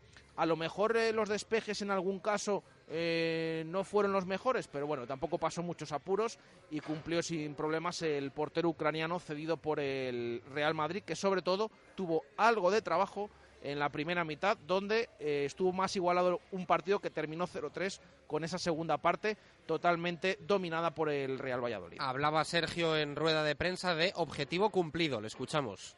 Bueno, tú lo has dicho, ¿no? El objetivo era, era pasar, ¿no? El objetivo era tener buenas sensaciones, eh, eh, disfrutar de la fiesta del fútbol, también que nos conozcan un poquito más eh, como entidad y yo creo que el equipo ha estado, ha estado serio, ¿no? Ha estado serio en un partido que todo el mundo puede pensar que, que a priori es, es relativamente sencillo, mucho más sencillo de lo habitual, pero que lo hay que jugarlo, ¿no? Siempre ha habido sorpresas, entonces sabíamos que, bueno, que en actitud, en humildad, en respeto al contrario, tenemos que ser los mejores y así lo hemos hecho, ¿no? Luego con balón eh, creo que hemos estado acertados en la primera parte y bastante mejor en la segunda, ¿no? También porque ellos ese cansancio físico les ha hecho mella, ¿no?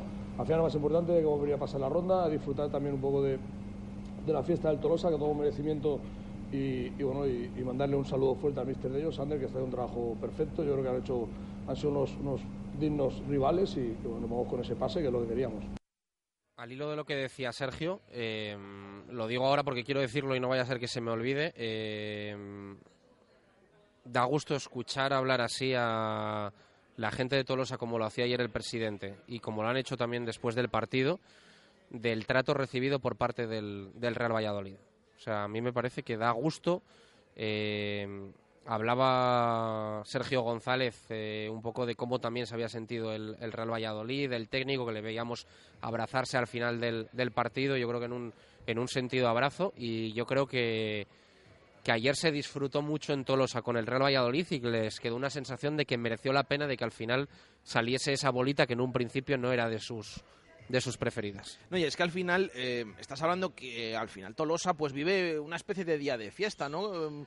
Eh, viéndose un poco... De... Sí, pero quiero decir Sí. que el Real Valladolid podría haber llegado a, a Tolosa de gallito y No, no. pidiendo cosas para eh, fastidiar, Pues- no voy a utilizar otra palabra, Sí. eh, y ponerle las cosas complicadas Sí, a sí. nivel organizativo al Tolosa. Y el Real Valladolid iba allí a jugar el partido y a que, como tú dices, Tolosa también viviese su día de fiesta futbolera. Y es algo fundamental para empezar a ganar la eliminatoria, de saber a dónde vas y de tratar con respeto, por supuesto, a, a todos los, los rivales.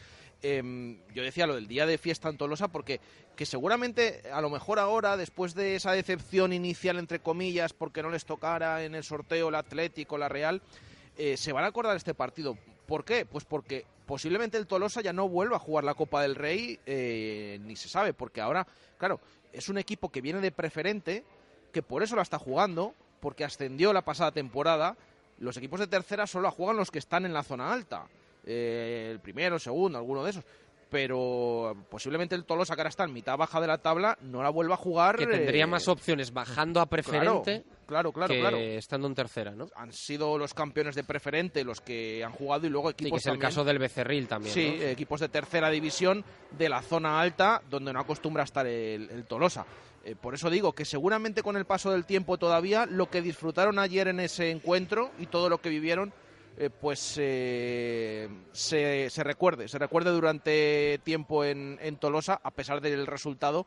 eh, pero sobre todo, bueno, al final compitieron dignamente y cayeron eliminados y de tú a tú con el Real Valladolid que como decimos les, les trató de forma fantástica tanto por parte de un equipo como por parte del otro, como vimos luego en redes sociales el agradecimiento de ambos clubes por, por, este, por este partido y por el día que, pasaron. Eh, cuando se habla de no habituales y del filial, eh, al preguntarle a Sergio dice esto. Bueno, lo que, al final los- esos partidos, eh, ahora por ejemplo ya voy de pronto decirte y enumerar situaciones individuales, sabes que no me gusta, ¿no? Pero sí es verdad que, que todos los partidos siempre lo he dicho que valen para algo, ¿no? Eh, para desbloquearse el que está bloqueado, para el mister decirme eh, que estoy aquí, cuenta conmigo, para que bueno, eh, el que tiene peores sensaciones que las acaba de encontrar. Bueno, estamos en ese camino, ¿no? Ellos creo que han hecho lo que tenían que hacer y luego veremos un poco cuáles son las, las deducciones que tomamos y las, y las soluciones que tomamos, pero ellos han competido como tenían que hacerlo. Me, me- dice que es un futbolista que conocemos, es un futbolista que está muy cerquita de que pueda tener la opción de estar con nosotros, también porque en ese puesto estamos más limitados, en el sentido que tenemos a, a Fede y Nacho parece que no acaba de entrar, y creo que es un chico que tiene condiciones y que si no es eh, en, en breve, pues puede ser que sea una sorpresa positiva y, y pueda que esté en el primer equipo. Sí, sí, yo creo que los chicos del filial han estado al nivel o, o mejor que incluso los del primer equipo, ¿no? Al final eh, ellos nos tienen que dar esa energía, ese plus, esa fiabilidad, esa frescura y los del primer equipo encantados de que estén con ellos, ¿no? Solo hace falta ver cómo les han cuidado en el viaje, toda la gente del primer equipo. Al final son etapas, son fases que tú has pasado y luego cuando hemos llegado aquí, ver, el campo, ver la gente, el, el equipo rival, cómo nos, ha, cómo nos ha recibido, al final todo eso es lo bonito del fútbol y los chicos del filial están para eso, ¿no? Para darnos frescura, eh, fortaleza y que los buenos futbolistas del primer equipo pues vean esa vitalidad y, y se contagien un poco de eso, ¿no? que muchas veces es, es bonito ver un poquito o hacer un feedback un poco para que tú estés realmente en perspectiva de lo que estás haciendo. Le preguntaban a Sergio sobre si había sido un partido plácido, sobre el hecho de volver a marcar eh, cinco encuentros oficiales después y también por la portería, por Andri Lunin. Esto decía del portero titular en el día de ayer, primera actuación oficial. Se habla poco hoy de Lunin, bueno porque tuvo poco trabajo y evidentemente otra historia sería que, que no lo hubiese sol- solventado eh, sin complicaciones. Eh, Sergio sobre Lunin dijo esto. Sí, bueno, al final está trabajando bien, está entrenando bien, es un, es un portero con muy buenas condiciones, muy buenos fundamentos. Tenemos dos, dos grandes porteros y al final pues eh, elegimos, ¿no? Eh, Es verdad que hoy hace un partido serio, ha tenido dos tres balones aéreos que, con seriedad y la verdad que, que quizás el partido hoy no ha tenido que intervenir mucho, era una cosa lógica y, bueno, y contento por ello, pero eso no modifica lo que pensamos de él, que es que es un gran portero. Bueno, y ya puedo hablar con eh, más eh, constancia ¿no? de cómo es esta Copa del Rey. Eh, Sergio González, después de haber disputado la primera eliminatoria y el primer partido en esta temporada 2019-2020.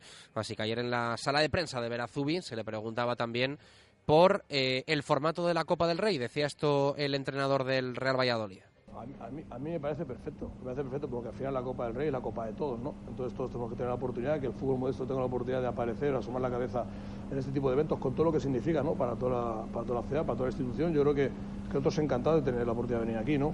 Si me preguntas si hay partido único, mm, yo soy de eliminatorias a doble partido, ¿no? También porque nosotros en Valladolid no tenemos tantos partidos al año como para eh, escatimar algunos, ¿no? Entonces tenemos futbolistas que quizás nos faltan esos minutos, ¿no? Pero también entiendo que en el formato a partido único y en el campo, entre comillas, ¿no? Del, del rival más, más, más débil es, lo normal porque da un poquito, iguala un poco lo que son las fuerzas que a priori están, están desniveladas.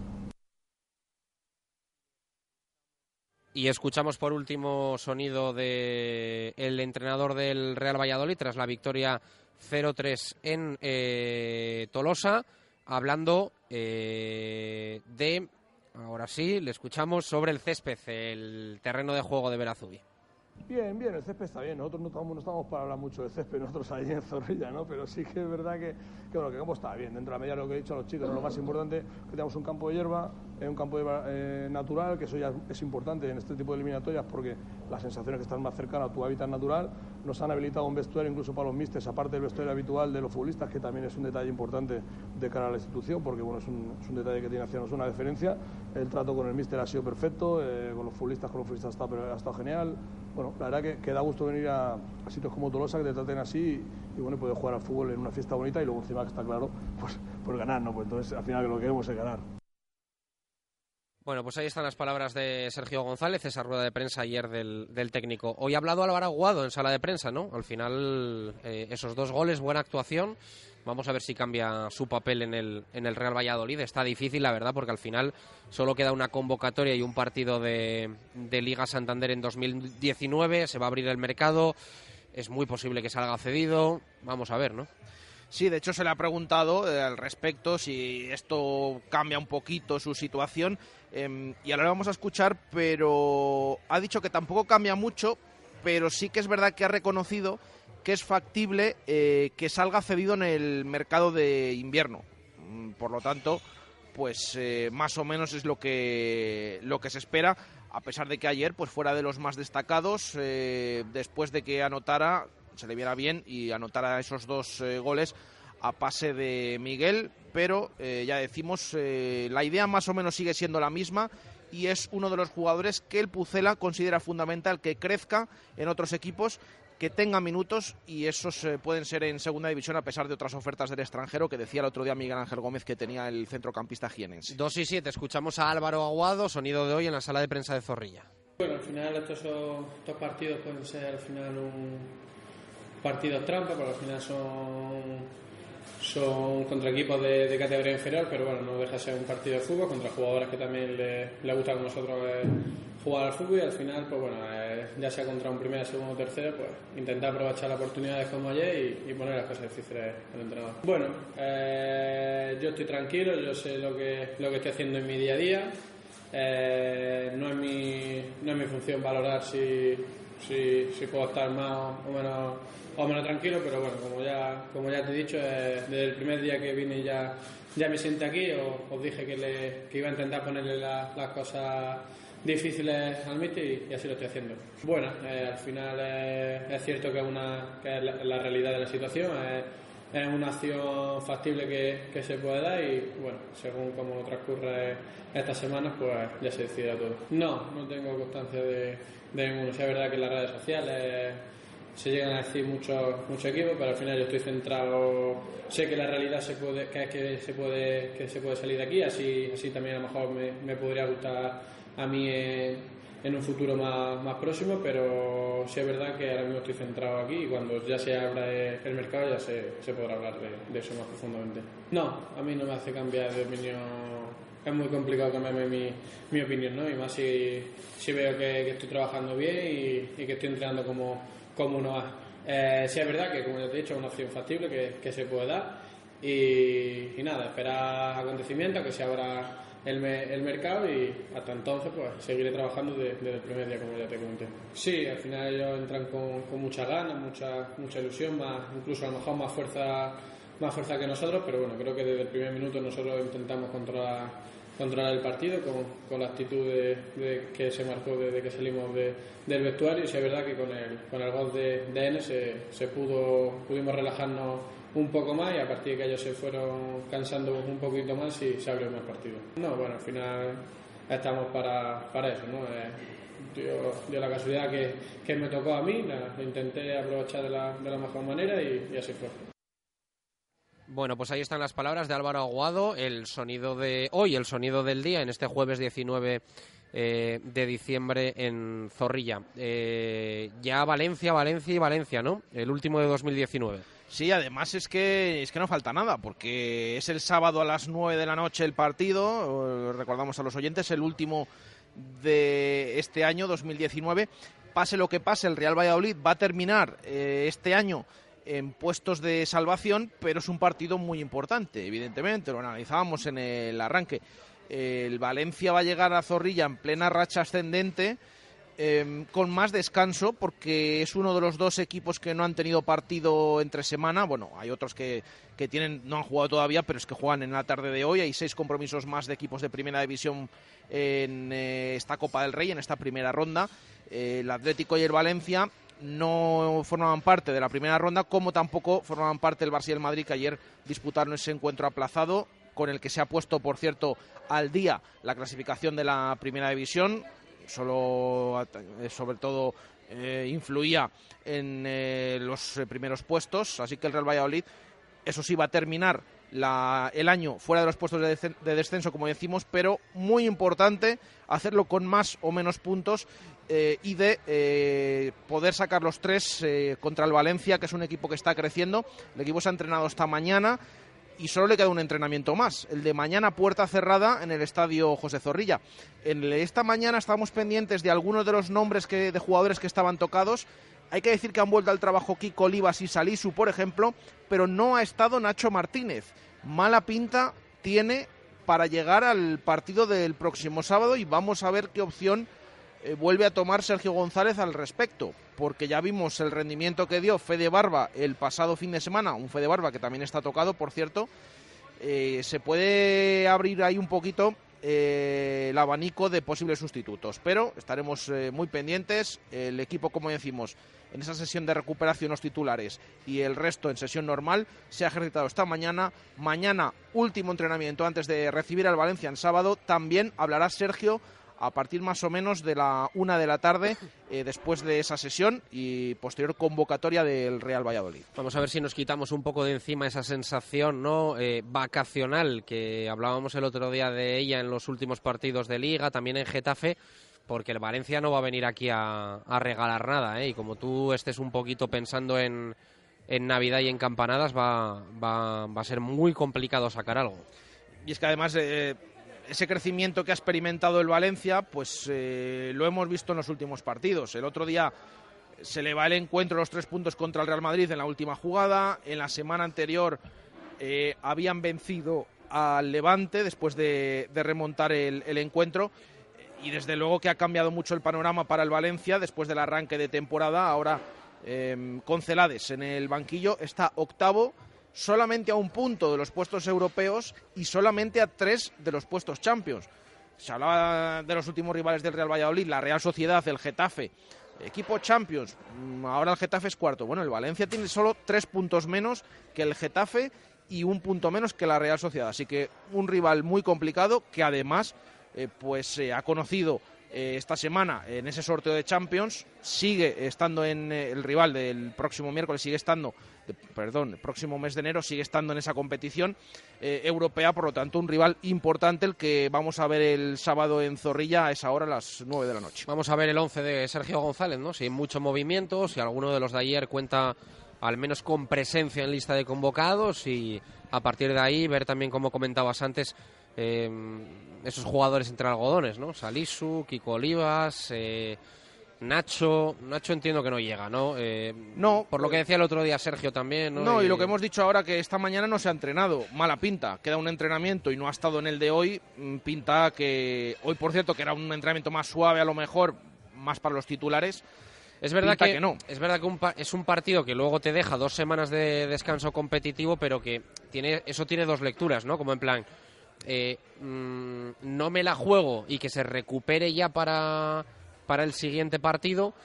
O otra lectura que puede ser, me la juego mm, y si le pasa algo, pues tiene tiempo para, para ponerse a punto. Pero yo creo que este cuerpo técnico es más de lo primero, ¿no? Sí, eh, ya lo hemos eh, visto en anteriores encuentros y con otros casos de jugadores, aunque el tema de Joaquín Fernández siempre decimos que sorprendió, señal de cómo estaba rindiendo el almeriense, porque en cuanto pudo tirar de él de nuevo después de recuperarse, eh, jugó, eh, pero bueno, eh, vamos a ver qué alineación puede presentar Sergio el sábado ante el Valencia. Eh, porque es cierto que hay mm, varios jugadores tocados y sobre todo hay Nacho Martínez que no termina de, estar bien en ese lateral izquierdo con eh, el otro día jugando Fede Barba, vamos a ver si puede repetir o no y se inventa otra cosa el técnico obligado por las bajas eh, después de que ya decimos varios jugadores estén tocados en el Real Valladolid esta semana. Dos y quince minutos de la tarde. Vamos a hacer una pausa y continuamos aquí en la fundición con la visita de David Espinar, el director de gabinete de presidencia del Real Valladolid Club de Fútbol. En dos minutos. Directo Marca Valladolid desde la fundición. Chus Rodríguez. 22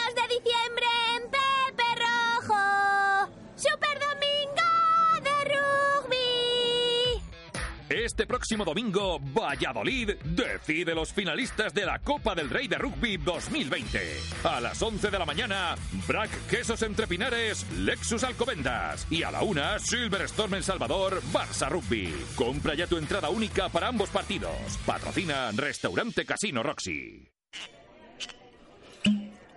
Menudo vino me traes y de una añada que ya no se encuentra. ¿Dónde lo has conseguido? En el Buen Gusto Vinos, mi vinoteca de confianza. Tienen las mejores bodegas y a muy buenos precios. Yo disfruto mucho del vino, pero la verdad es que entiendo poco. Entonces vete a El Buen Gusto Vinos. Te asesorarán para probar vinos nuevos, para regalar o para una ocasión especial. Tienen una gran variedad y de todos los precios y además siempre tienen ofertas increíbles. Dime dónde está, que estas navidades me voy a dar un capricho. El Buen Gusto Vinos, en Parquesol, en la calle Manuel Silvela 2. Navidades en el Hotel La Vega. Celebra con nosotros tu almuerzo o cena de empresa. Nos adaptamos a tus necesidades y para los días más familiares consulta nuestros menús especiales de Navidad, Nochevieja, Año Nuevo y Reyes. Información y reservas en el 983 40 7100 o en la recepción del hotel. Navidades en el Hotel La Vega. Todo el sabor en un clásico. Arcomex, la más selecta y completa gama de parquet y tarimas en Valladolid. Arcomex, gran exposición en el polígono San Cristóbal, calle Hidrógeno 25. Arcomex, distribuidores con gran cantidad de productos en stock para profesionales y particulares. Arcomex, outlet de parquet con descuentos de hasta un 70%. Arcomex, su distribuidor de parquet y tarimas en Valladolid, en calle Hidrógeno 25, en el polígono San Cristóbal. En RP Pinturas podemos hacer todo lo que puedas imaginar. En tu casa, en tu oficina, en tu comunidad. No hay nada imposible para RP Pinturas. Profesionalidad, calidad, servicio al cliente y precios ajustados. Te asesoramos con el color y nos adaptamos a tus horarios. Alta decoración, papel pintado y exteriores. RP Pinturas. Estamos en rppinturas.es, en info arroba rppinturas.es y en el 666-670-230. RP Pinturas. Todo lo que puedas imaginar. Corbata o vaqueros. Coche o moto. Hamburguesa o chuletón. Fútbol o crossfit. Colegas o cena para dos. Por suerte en el vino no tengo que tomar decisiones. Tengo claro lo que bebo. Y lo que quiero es Semina. Directo Marca Valladolid desde la fundición. Chus Rodríguez. Dos y dieciocho minutos de la tarde, eh, aquí continuamos en la fundición. Es día de resaca copera para el Real Valladolid con eh, victoria 0-3 en Verazubi ayer frente al Tolosa. Bueno, vamos a ver qué pasa hoy también en la Copa del Rey, ¿no? Que, hay unos cuantos eh, primera que se la juegan y que seguro que andan ahí nerviosillos por lo del Alavés del otro día. No, y si decíamos que en esta ronda seguro que iba a caer uno, eh, pues eh, vamos a ver qué pasa hoy. Uno ya ha caído, que ha sido el Deportivo Alavés, eh, con esa derrota 3-1 en el campo del Jaén. Otros que lo han pasado francamente mal. Ayer hablamos de la victoria del Real Valladolid 0-3, sin problemas en Tolosa, pero ayer, por ejemplo, el Mallorca gana en el último minuto frente al Álamo. El Getafe tiene que remontar para ganar 1-2 frente al Palmar y Hoy, por ejemplo, juega el Levante en el campo del Melilla Club Deportivo, el Celta de Vigo juega en el campo de la Peña Zagresa, el Betis en su campo, pero contra el Atlético Antoniano, eh, y también, bueno, el Español en Lleida. Eh, y luego también en el último tramo, la Real Sociedad en Becerril, bueno, en Palencia contra el Becerril y Osasuna frente al Lorca. Así que esos son los equipos de primera que faltan eh, por jugar, pero desde luego que, que hay que tener cuidado con estos partidos porque nunca se sabe lo que puede suceder, que se lo digan a todos esos equipos que han tenido problemas o al Deportivo Alavés que ya ha caído y está eliminado de esta Copa del Rey. Bueno, eh, lo prometido es deuda. Está con nosotros en la fundición, en este directo Marca Valladolid de jueves 19, David Espinar, el director de gabinete de presidencia del Real Valladolid. Lo primero, como siempre, agradecerle al club que nos eh, facilite su presencia y poder entrevistar, bueno, no solo a él, sino a los diferentes miembros de la de la plantilla y que forman parte del, Real Valladolid Club de Fútbol. David, gracias por venir, bienvenido. Al revés, encantado de venir y muchas gracias. Buenas tardes. Bueno, que es la primera vez que nos visitas, que no me digas por qué, cosas nuestras que lo hemos ido dejando. La temporada pasada no te, no te tuvimos y, es la, primera vez que, compartes micrófono con nosotros. Bueno, alguna vez hay que comenzar y, como digo, muy gustoso estar aquí y de atenderos las veces que haga falta. ¿Qué tal todo? ¿Cómo, ¿Cómo está David Espinar? Bien, está bien. Eh, arriba y abajo, como no puede ser de otra manera, muy ilusionado con el proyecto, como tampoco puede ser de otra forma, y expectante con esta doble competición que afrontamos, tanto la Copa como el Campeonato de Liga, en especial este último con una duración que se hace eterna, cuando tanto si quieres optar a ganar el título como si quieres optar a cualquier objetivo. Yo estoy encantado de estar en esta ciudad, de estar en este club Agradezco mucho a todos los aficionados y abonados del Real Valladolid, a los medios de comunicación, a todos los que forman la familia Blanquivioleta, la buena acogida que ha tenido el proyecto, que yo he tenido a nivel personal y que obviamente el equipo de trabajo que hemos venido a emprender esta nueva gestión estamos teniendo.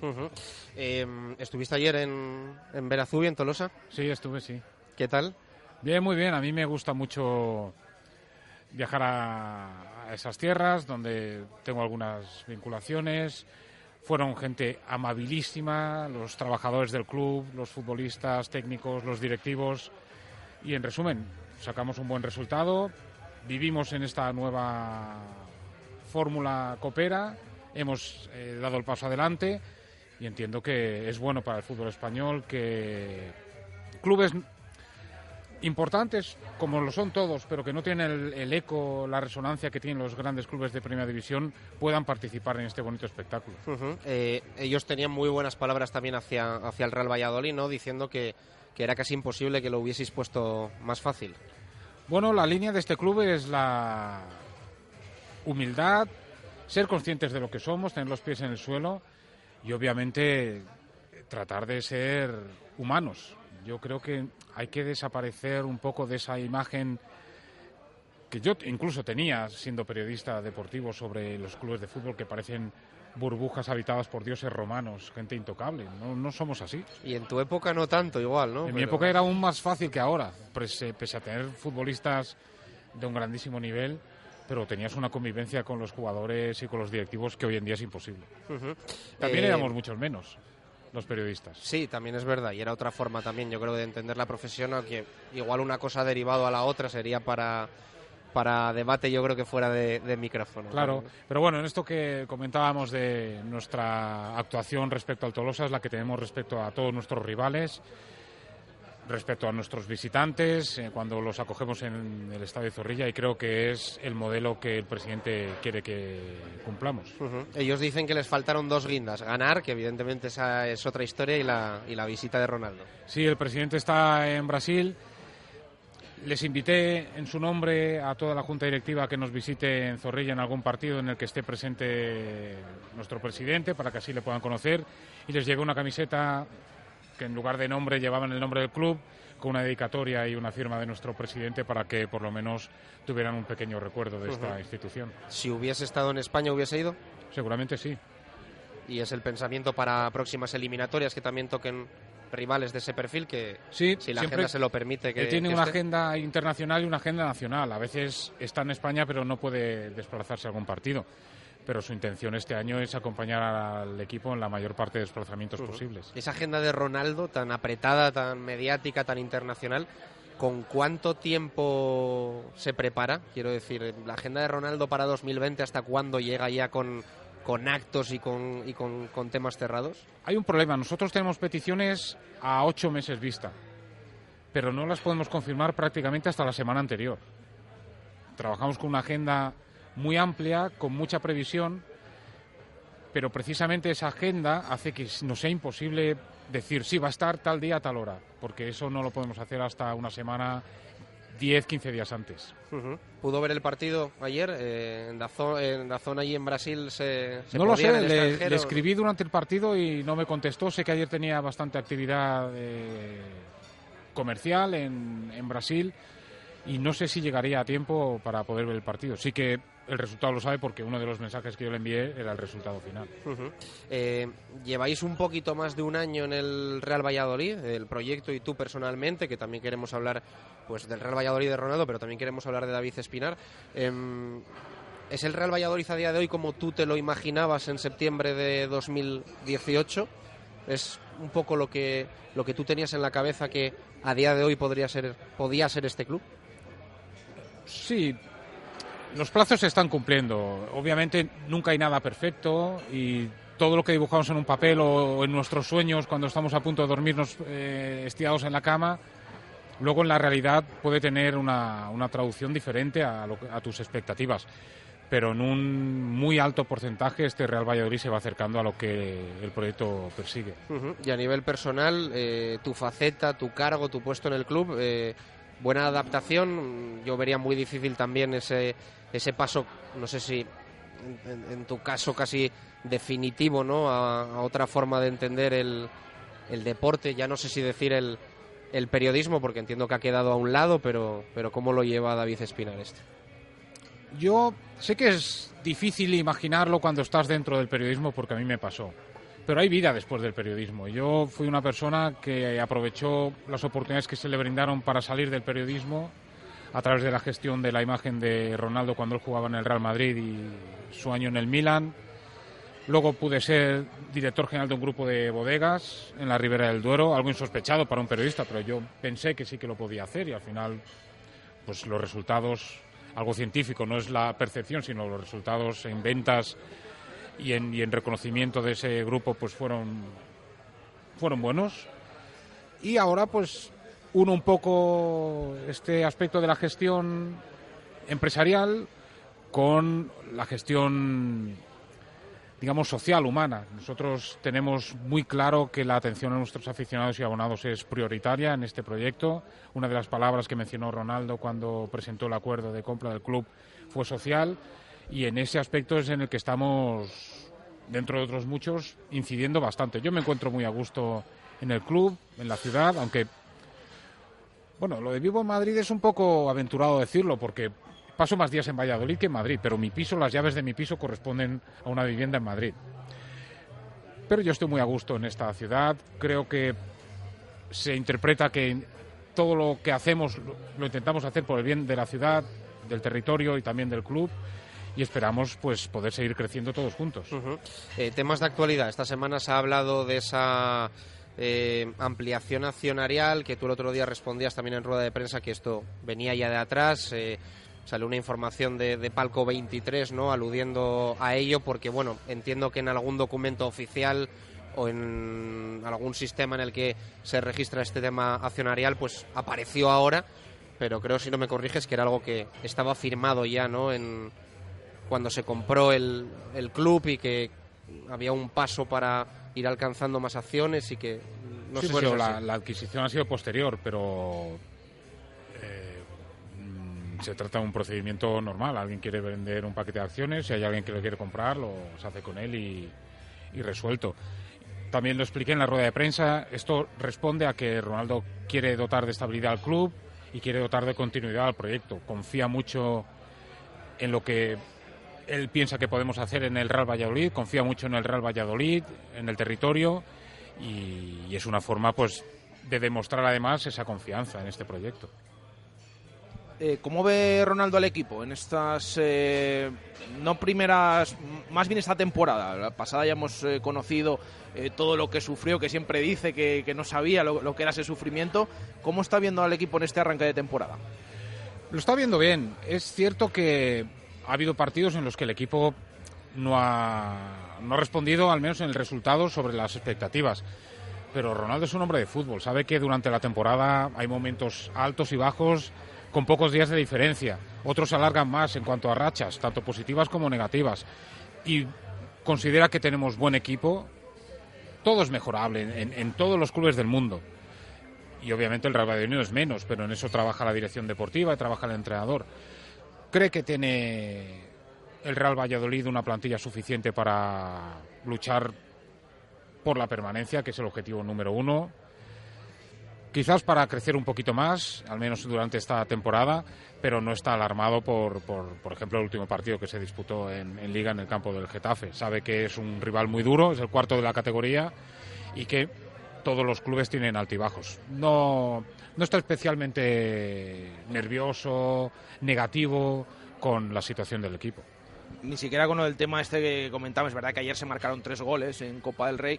En Liga, esto de que se lleven cinco partidos sin marcar, el que es eh, delantero, eh, no sé si le cuesta un poquito que ver que, que su club no, no marca goles o no está teniendo suerte. Bueno, el otro día estábamos comentando, a raíz de otra situación, una racha que él tuvo en el Barcelona, que llegó a publicarse Ronaldo está acabado, y tenía 20 años, eh, él cuando jugaba en el Barcelona.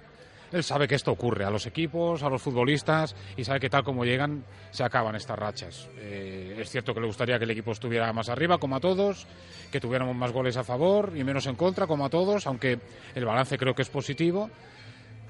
Eh, es negativo, tenemos más en contra que a favor, pero quiero decir que no es, un, no es una cifra escandalosa y, insisto, él transmite confianza al grupo y, y no solo al grupo deportivo, sino también al grupo de gestión. Con estos compromisos que tiene ahora, el sábado va a poder estar en Zorrilla, en ese último partido del año. No, no va a poder estar. Tendrá que estar en Brasil. Siempre se va, ¿no? Yo creo que estas fechas, o al menos el año pasado, digo yo siempre, pero el año pasado también, como una semana antes de cerrar eh, los Es- partidos de 2018, ya estaba en, en Brasil, ¿no? Es que esta, esta semana antes, como el año pasado, eh, tiene lugar una especie de convención de sus empresas en Brasil, incluido el Real Valladolid. Entonces, él tiene que asistir, obviamente. Como el año pasado estuvimos Matías Fenaer y yo en, ese, en esa convención. Y, y bueno, son obligaciones que además une a algunas de sus patrocinadores personales y, y tiene que estar allí.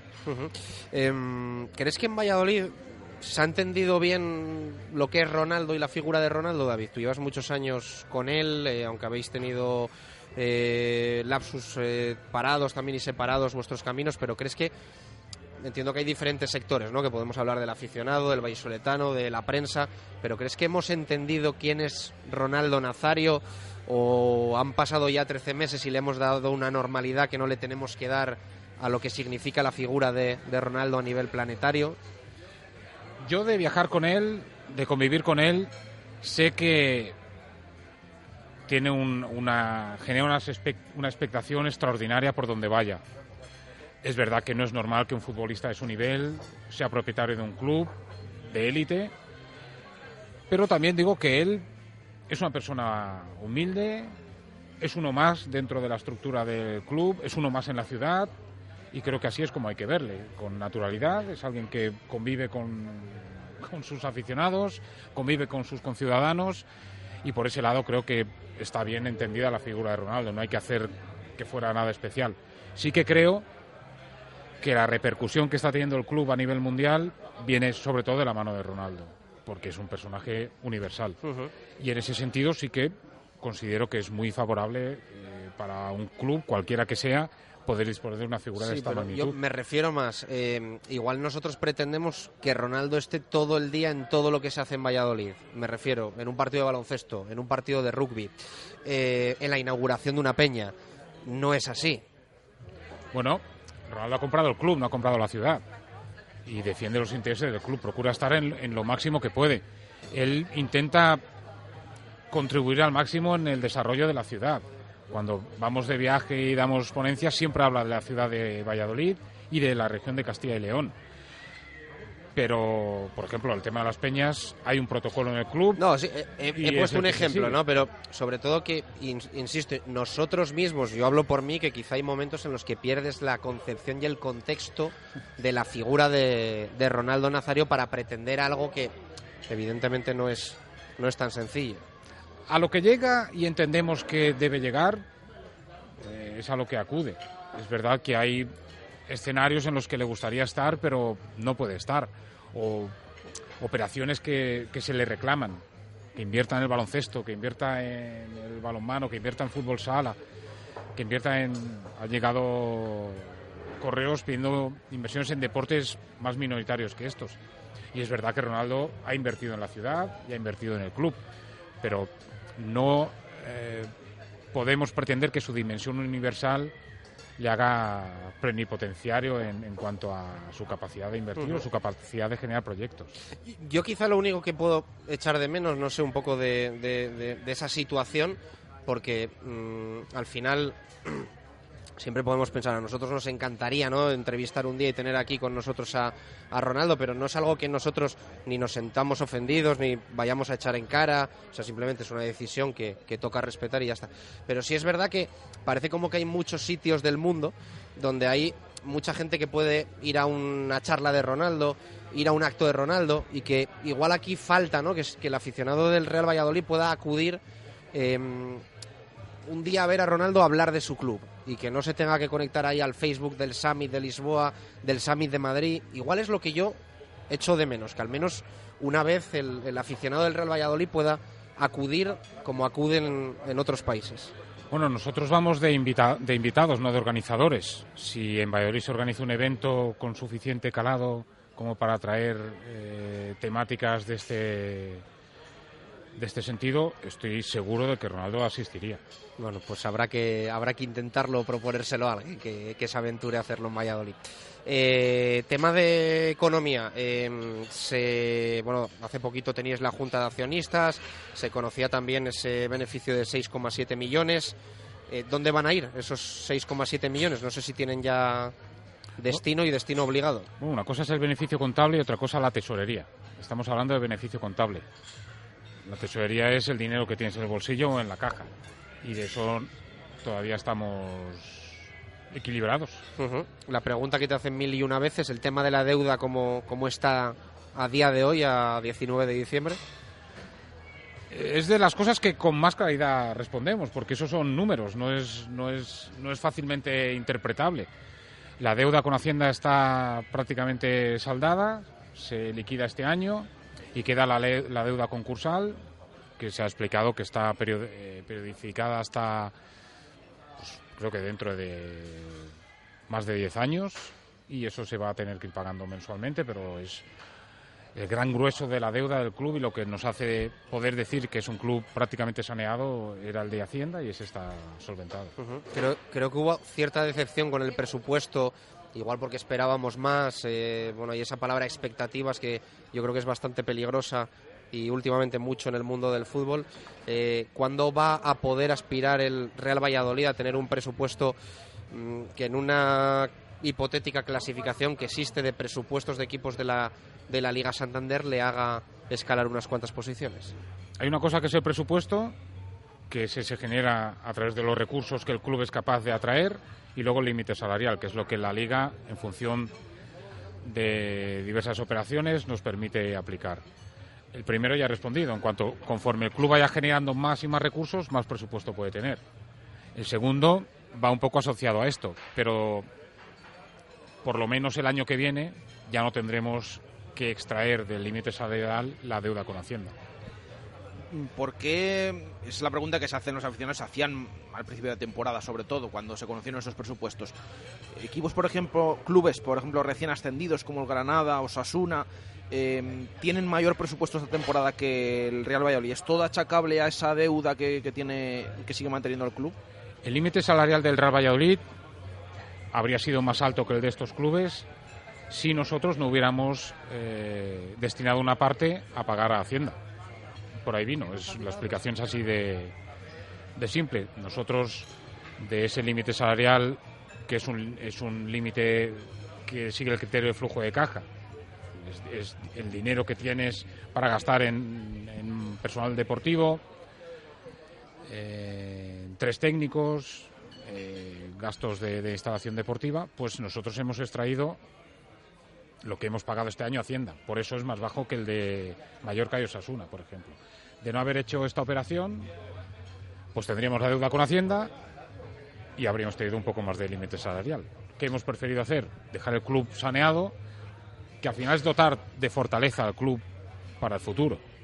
Y estoy seguro que nos vamos a quedar en primera división, que tendremos un puesto honroso en la categoría y que el año que viene tendremos un límite salarial acorde a la posición que habremos ocupado. Visto esos números de, en comparación con otros clubes eh, y lo poquito que se ha mejorado esta temporada en, en, ese aspecto, ¿era necesaria una venta como por ejemplo la de, la de Calero en, en verano para cuadrar un poco y que tuviera en la plantilla mayor presupuesto?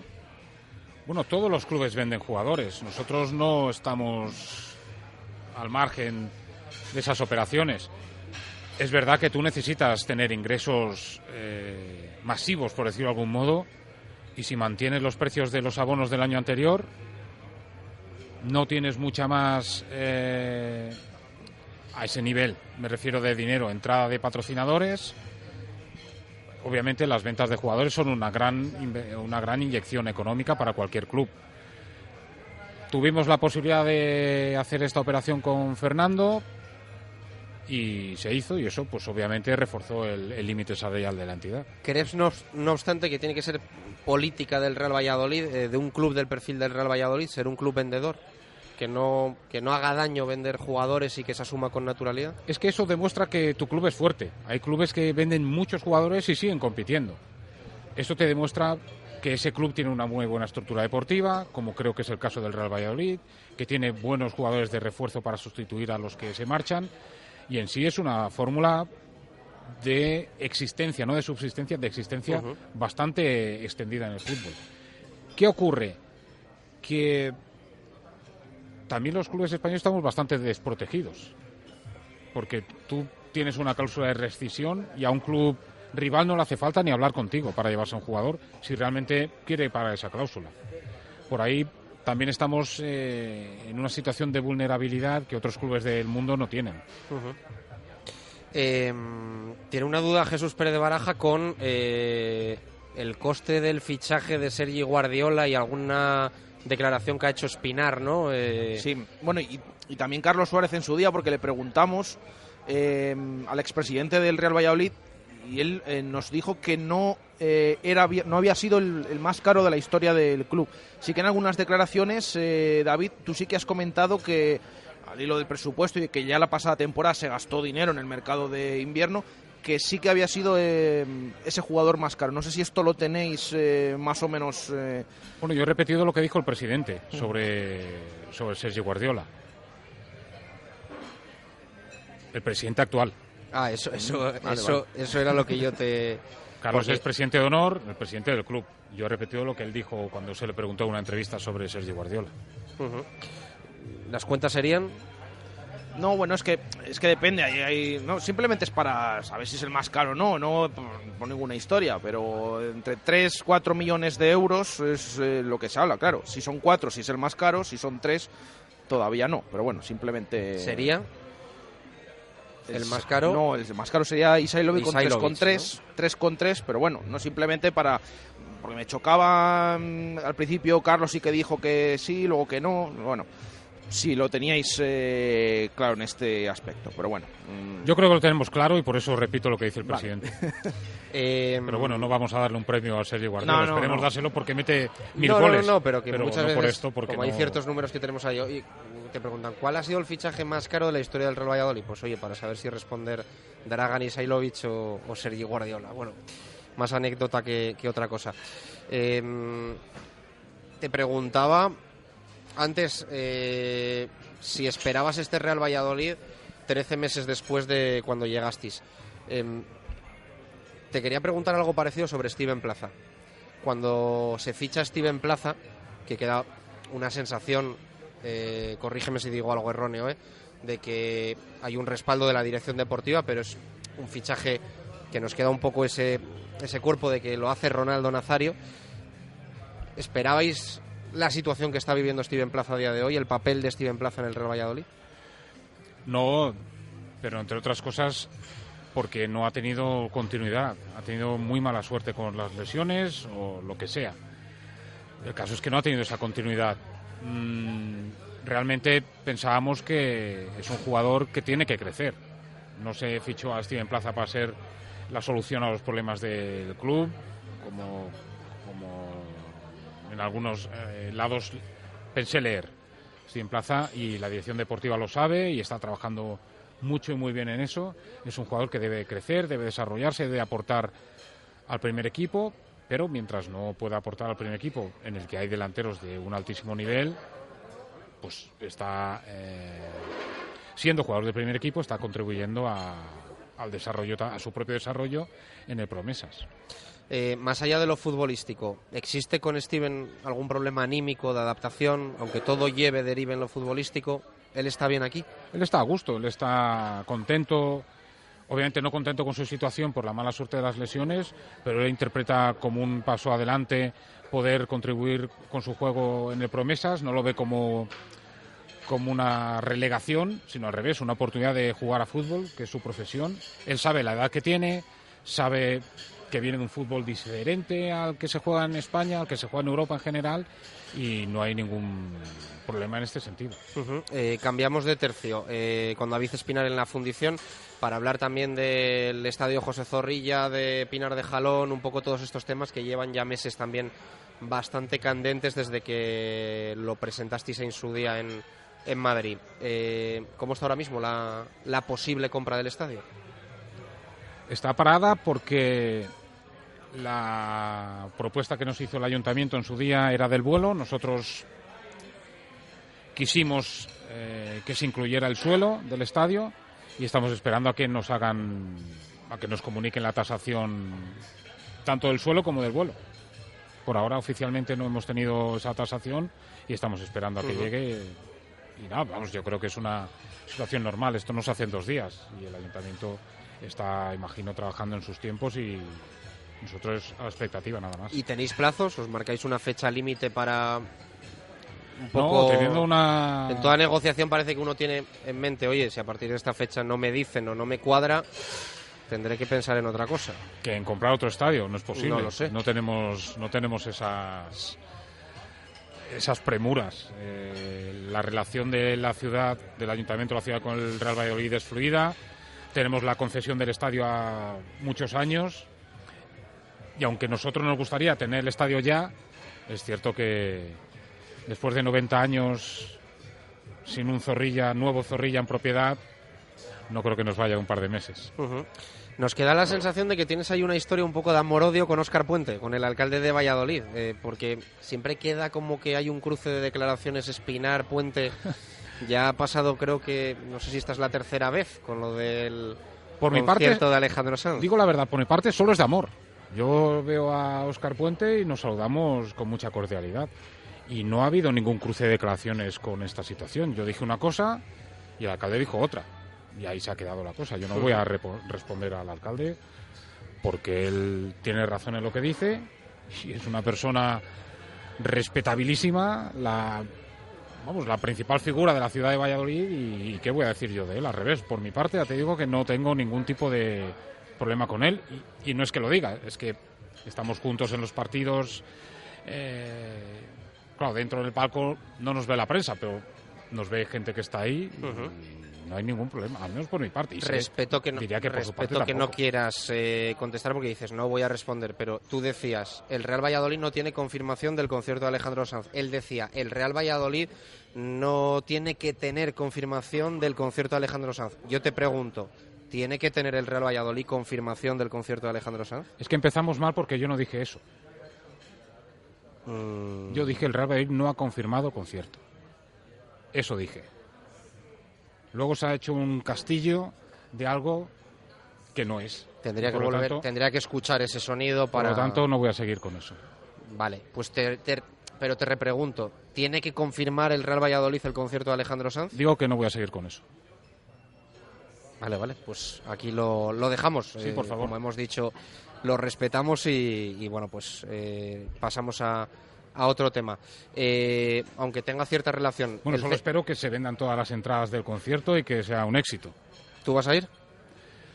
No lo creo, no por nada, pero es que yo soy un poco más... ¿Cómo decirlo? A nivel solamente musical. Un poco más movido. Ah, bueno, bueno. Entonces, ir a un concierto, puedo ir de anfitrión, saludar y marcharme. Pero... Más movido que es, eh, más... No sé, eh, metálica, estas cosas. Ajá, vale, vale, vale. es el Eh, día de que cumple años el club, por cierto, el, Mm. el 20 de, Sí, sí, es de verdad. junio. Eh, más temas. Eh, el césped. mm, ¿Preocupa? Ocupa. El césped es verdad que no está como nosotros esperábamos, pero también es verdad que estamos haciendo todos los esfuerzos posibles para mejorarlo. Creo que lo vamos a conseguir. Es cierto que va a ser un poco más tarde de lo que habíamos pensado. El otro día agradecí públicamente a los jugadores el compromiso que están demostrando con el club, también al entrenador. Y como nosotros reconocemos muchas veces nuestros errores, no ha sido un error, sí de expectativa, pero el tratamiento que se ha hecho al césped es el que está ayudando a que, a que mejore y espero que en poco tiempo podamos tenerlo en buenas condiciones. Te iba a decir que no está para hacer un concierto a día de hoy, pero bueno, venga, vamos a, vamos a dejarlo. No, no, no. O sí, porque después del concierto lo cambias y ya tienes el problema resuelto. Bueno, este verano se cambió y poco se resolvió, ¿no? Pero Sí, es verdad, poco se resolvió, insisto, porque no han salido las cosas como esperábamos, pero confiamos que si con concierto o sin concierto, que yo creo que sea con concierto, se va a sustituir, pues confiemos en que sea, en que el próximo sea mejor desde el primer día. Insisto, no ha habido dejación, mala praxis, se han juntado una serie de condicionantes que han hecho que obviamente no estemos dotando a nuestros jugadores y a los rivales de las mejores condiciones de- en cuanto a terreno de juego, pero es verdad que considero que esto va a mejorar. Hablabas antes de esos plazos, del tema de la tasación del estadio, que no hay prisa, eh, todo a su tiempo.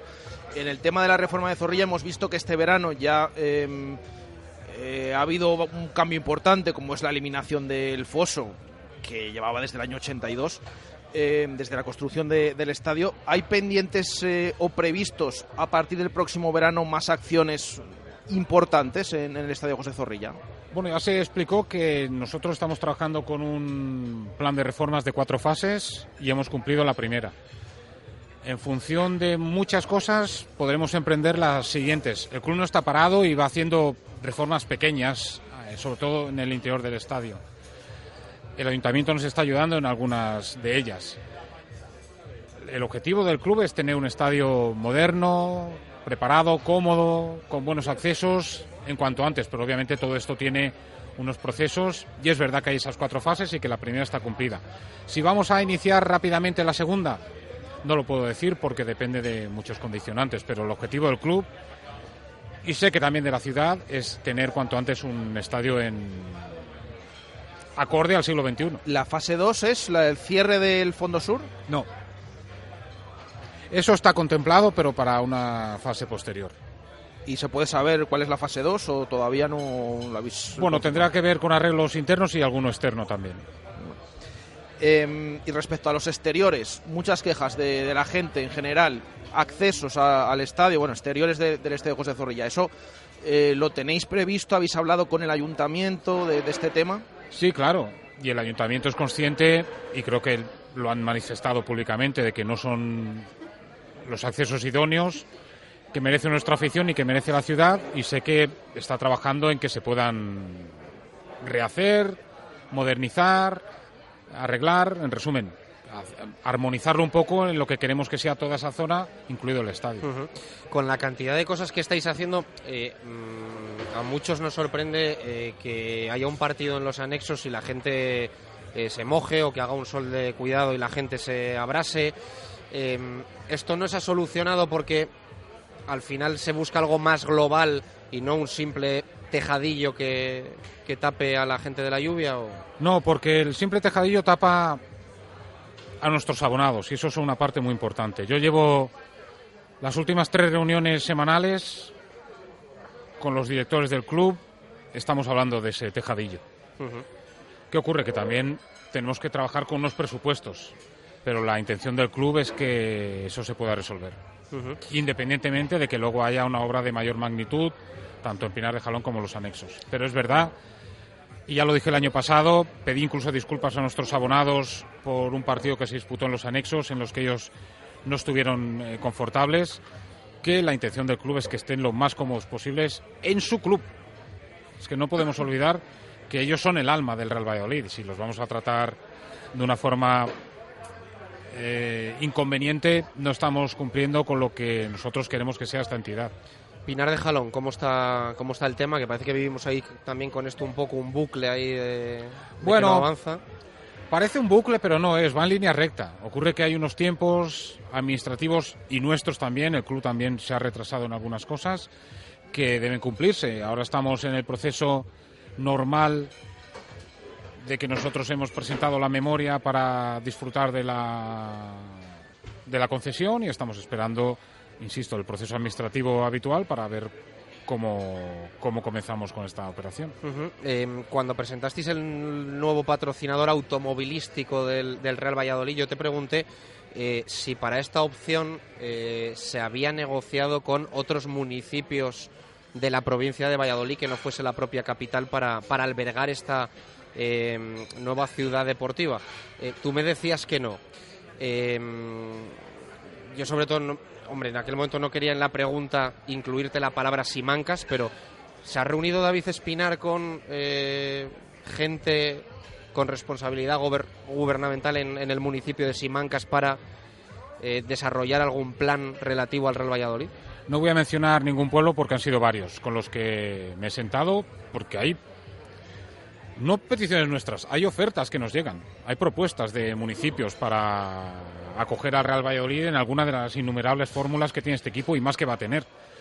Por lo tanto, nosotros no nos hemos cerrado ninguna puerta, pero es verdad que las gestiones que estamos haciendo con el Ayuntamiento de Valladolid para Pinar de Jalón están en el muy avanzadas. O sea, que Nosotros es- no cerramos la puerta a nadie porque creo que el Real Valladolid debe ser algo que pertenece, o por lo menos que defiende a todo el territorio, sin olvidar sus raíces, sin olvidar su sede, pero nosotros recibimos a todo el mundo y escuchamos a todo el mundo. Eh, ha habido varias eh, situaciones en las que habéis rectificado. Campaña de abonados, eh, el precio de las entradas de la Real Sociedad, si no me corriges. Eh, es un poco también la política del club, el, el- el rectificar si, si existe un poco una reacción masiva y reflexionar sobre si se ha hecho mal o no. No viene por la... A ver, la política del club es no equivocarse nunca, pero como eso es imposible, tenemos abierta la puerta de algo que parece tan simple, pero que no suele serlo, que es rectificar. Nosotros nos guiamos por lo que dicen nuestros abonados, nos guiamos por el proceso de reflexión interna que muchas siempre se hace antes, pero a veces no llega a la co- conclusión acertada y se hace después. Y sí, nosotros no nos duele en absoluto rectificar. Nos duele rectificar porque supone que te has equivocado antes. Pero el hecho de rectificar, si es por el bien del club y de nuestros abonados, no nos resulta en absoluto ajeno. Eh, en la camiseta no se podía rectificar, que es eh, bueno pues un tema también que gusta a la gente, ¿no? El tema de la, de la equipación. Si hubieseis podido rectificar, eh, ¿hubieseis elegido otro pantón sobre el color que este año lleva el Real Valladolid en la camiseta? Es que las reacciones que nos han llegado sobre la camiseta son bastantes más las favorables que las desfavorables. Sobre el color de la camiseta más favorable que Diseño, desfavorable. color. ¿sí? Pero opiniones, te refieres a opiniones, no a tema de que se hayan vendido más cantidad ni nada de eso. Bueno, ventas se han vendido muy buenas, muchas ¿no? más. Sí, sí. Pero opiniones, me refiero a O sea opiniones. que lo lógico entonces es que la próxima temporada el Real Valladolid mantenga el color de la, de la primera equipación de este, de este año. Lo lógico es que se cambie la camiseta, como se cambian todas las de todos los clubes. Ahí veremos qué es lo que hacemos. Pero realmente, y no me ciño a las redes sociales, nosotros tenemos canales de comunicación a los que nos llegan muchas opiniones y de igual modo que he dicho que en otros casos han sido más las negativas que las positivas, en este caso, con la misma tranquilidad, digo que han sido más las favorables que las desfavorables. Ujú. Em, en, la, en una de las primeras respuestas hablabas de que este club es un club humano. Eh, genera también bastante polémica el hecho de que muchas veces no ofrezcáis eh, pésame de forma oficial. Ha pasado esta semana, habló en redes sociales, sé que tuviste el detalle tú personalmente en la y evidentemente como, como voz del Real Valladolid con, con Ricardo Pérez, que mucha gente sé que os lo echó en cara. Em, esta decisión a qué, a qué atiende, que, habe- que hayáis cortado un poco ese grifo de, tener un poco e- ese pésame público desde, desde redes sociales y, y página web. Es que has dicho pésame oficial. El Real Valladolid oficialmente transmite pésames y felicitaciones. Pésame público, no, no sé. ¿Qué ocurre? Que todos sabemos lo que son las redes sociales. Las redes sociales no son la realidad. Y nosotros no queremos consentir que en un mensaje nuestro aparezcan mensajes insultando al fallecido o recordando tropelías del fallecido o del felicitado. Nosotros no queremos abrir esa puerta. Nosotros, quien tiene que saber lo que sentimos ya lo sabe. No entendemos que a raíz de un mensaje nuestro pueda producirse un escarnio a la persona homenajeada. No queremos darle ese pie. Es cierto que otras personas lo hacen, pero es el riesgo que corremos con las redes sociales. Nosotros no queremos hacer un número de algo tan sensible como es un fallecimiento, un- una riada o eh, una felicitación. Nosotros entendemos que el recorrido del club es ese y es una decisión que viene de muy arriba. No es una cuestión simplemente de un iluminado director que ha pensado esto. Otra opción sería marcar un límite, ¿no? Quiero decir, Ya está marcado. No, no, hacemos no nada hay público. no hay límite no- Es el límite no publicar nada sobre este aspecto, por respeto a las personas y porque entendemos que es de sentido común que el club siente o, se alegra de las cosas que ocurren. El club lo transmite en nombre del presidente y en nombre del club, tanto a los abonados como a las personas que no tienen nada que ver con el club. ¿Cómo no lo hacemos? A nivel eh, público, a nivel de las redes sociales, insisto. Y como periodista seguro que entendéis lo que quiero decir. Son un fin, no son un fin, son una herramienta. Y como herramienta, pues la puedes utilizar para unas cosas o no. Pero insisto, hay vida fuera de las redes sociales y la realidad muchas veces viene marcada por fuera de las redes sociales. No las hacemos de menos, somos un club que atiende y yo en pers- personalmente soy bastante aunque parezca que estoy todo el día, no estoy todo el día, pero sí que soy intento ser bastante comprensivo con las redes sociales cuando se dirigen a mí. Pero el club ha tomado esta iniciativa y, es im- y entre otras cosas es por eso. No queremos que se dañe la imagen de nadie a raíz de un comentario cargado de buena intención por parte del club. Jesús, eh, sobre Tebas tenías también alguna cuestión, ¿no? No, eh, me sorprendió el otro día en, la- en esa rueda de prensa que se le preguntó a David Espinar eh, si el Real Valladolid había apoyado al presidente de la liga, bueno, un candidato que ha sido elegido, eh, y dijiste que no querías eh, comentar nada. Eh, no entendía en el momento de, el tema de por qué no, no comentarlo, no simplemente por preguntártelo. Porque el interesado que es Javier Tebas dijo que él no quería que se supiera los clubes que le habían avalado y los que no.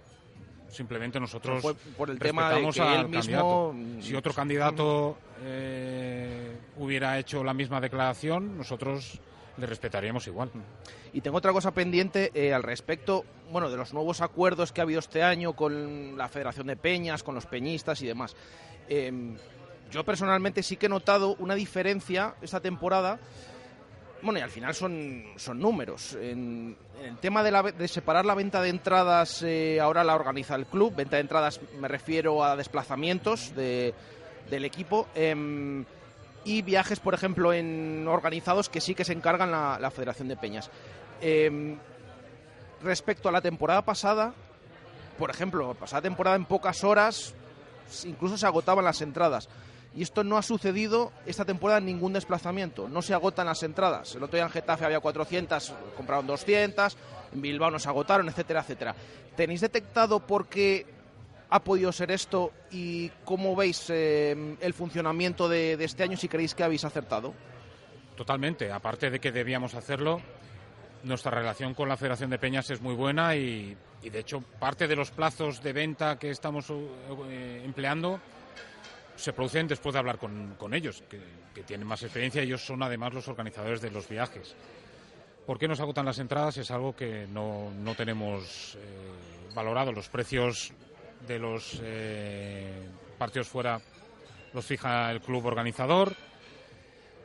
Nosotros hemos incluso abierto un, plazo para que personas que no son abonadas ni peñistas del club puedan eh, comprar entradas y luego la respuesta de los abonados y aficionados que se desplazan es algo que depende de cada uno de ellos. Intentamos poner las mayores facilidades para, para, para que estas compras se puedan producir. Yo hablo como David Espinar. Sería favorable de que la liga nos dijera, señores, usted tiene que dedicar un número de entradas a 25 euros, pero por ahora no está esto. Entonces cada club pone los precios que, que piensa que son los acordes para sus intereses. Por ahí puede venir también la falta de, de interés por algunos de nuestros aficionados, entiendo que el desplazamiento es, es largo, es caro y la entrada también. A mí hay una cosa que me emociona, en el, me emociona realmente, es ver cómo nuestros abonados y aficionados viajan. Es que no es fácil viajar en el fútbol. Las entradas no son baratas, nos pueden contar las películas que quieran, no son baratas. Los viajes no son baratos, las estancias no son baratas. Y están ahí. Y a lo mejor al día siguiente trabajan a las 8 de la mañana y llegan a Valladolid a las 5 de la mañana. Yo después de cada partido fuera bajo a saludar a nuestros aficionados. A veces no me dan tiempo y se han marchado. Pero intento por lo menos reconocerles en nombre del club. Sé que los jugadores lo hacen, pero por parte de la institución también les reconocemos muchísimo este apoyo. A mí me llega, insisto, es que sé que no es fácil hacerlo y me, me, llena de orgullo saber que hay personas que piensan en el club más allá de sus propios intereses. Gracias David eh, por la visita y que haya otra relativamente pronto y no 13 meses después. Eh, en este caso era de, de tu llegada. Ya lo gracias. he dicho, encantado y muy agradecido. Y gracias a Mario Miguel que la ha hecho posible en nombre también del Real Valladolid Club de Fútbol y del equipo del Departamento de, de Comunicación. Eh, mañana más, una y cinco. Gracias por estar ahí. Adiós.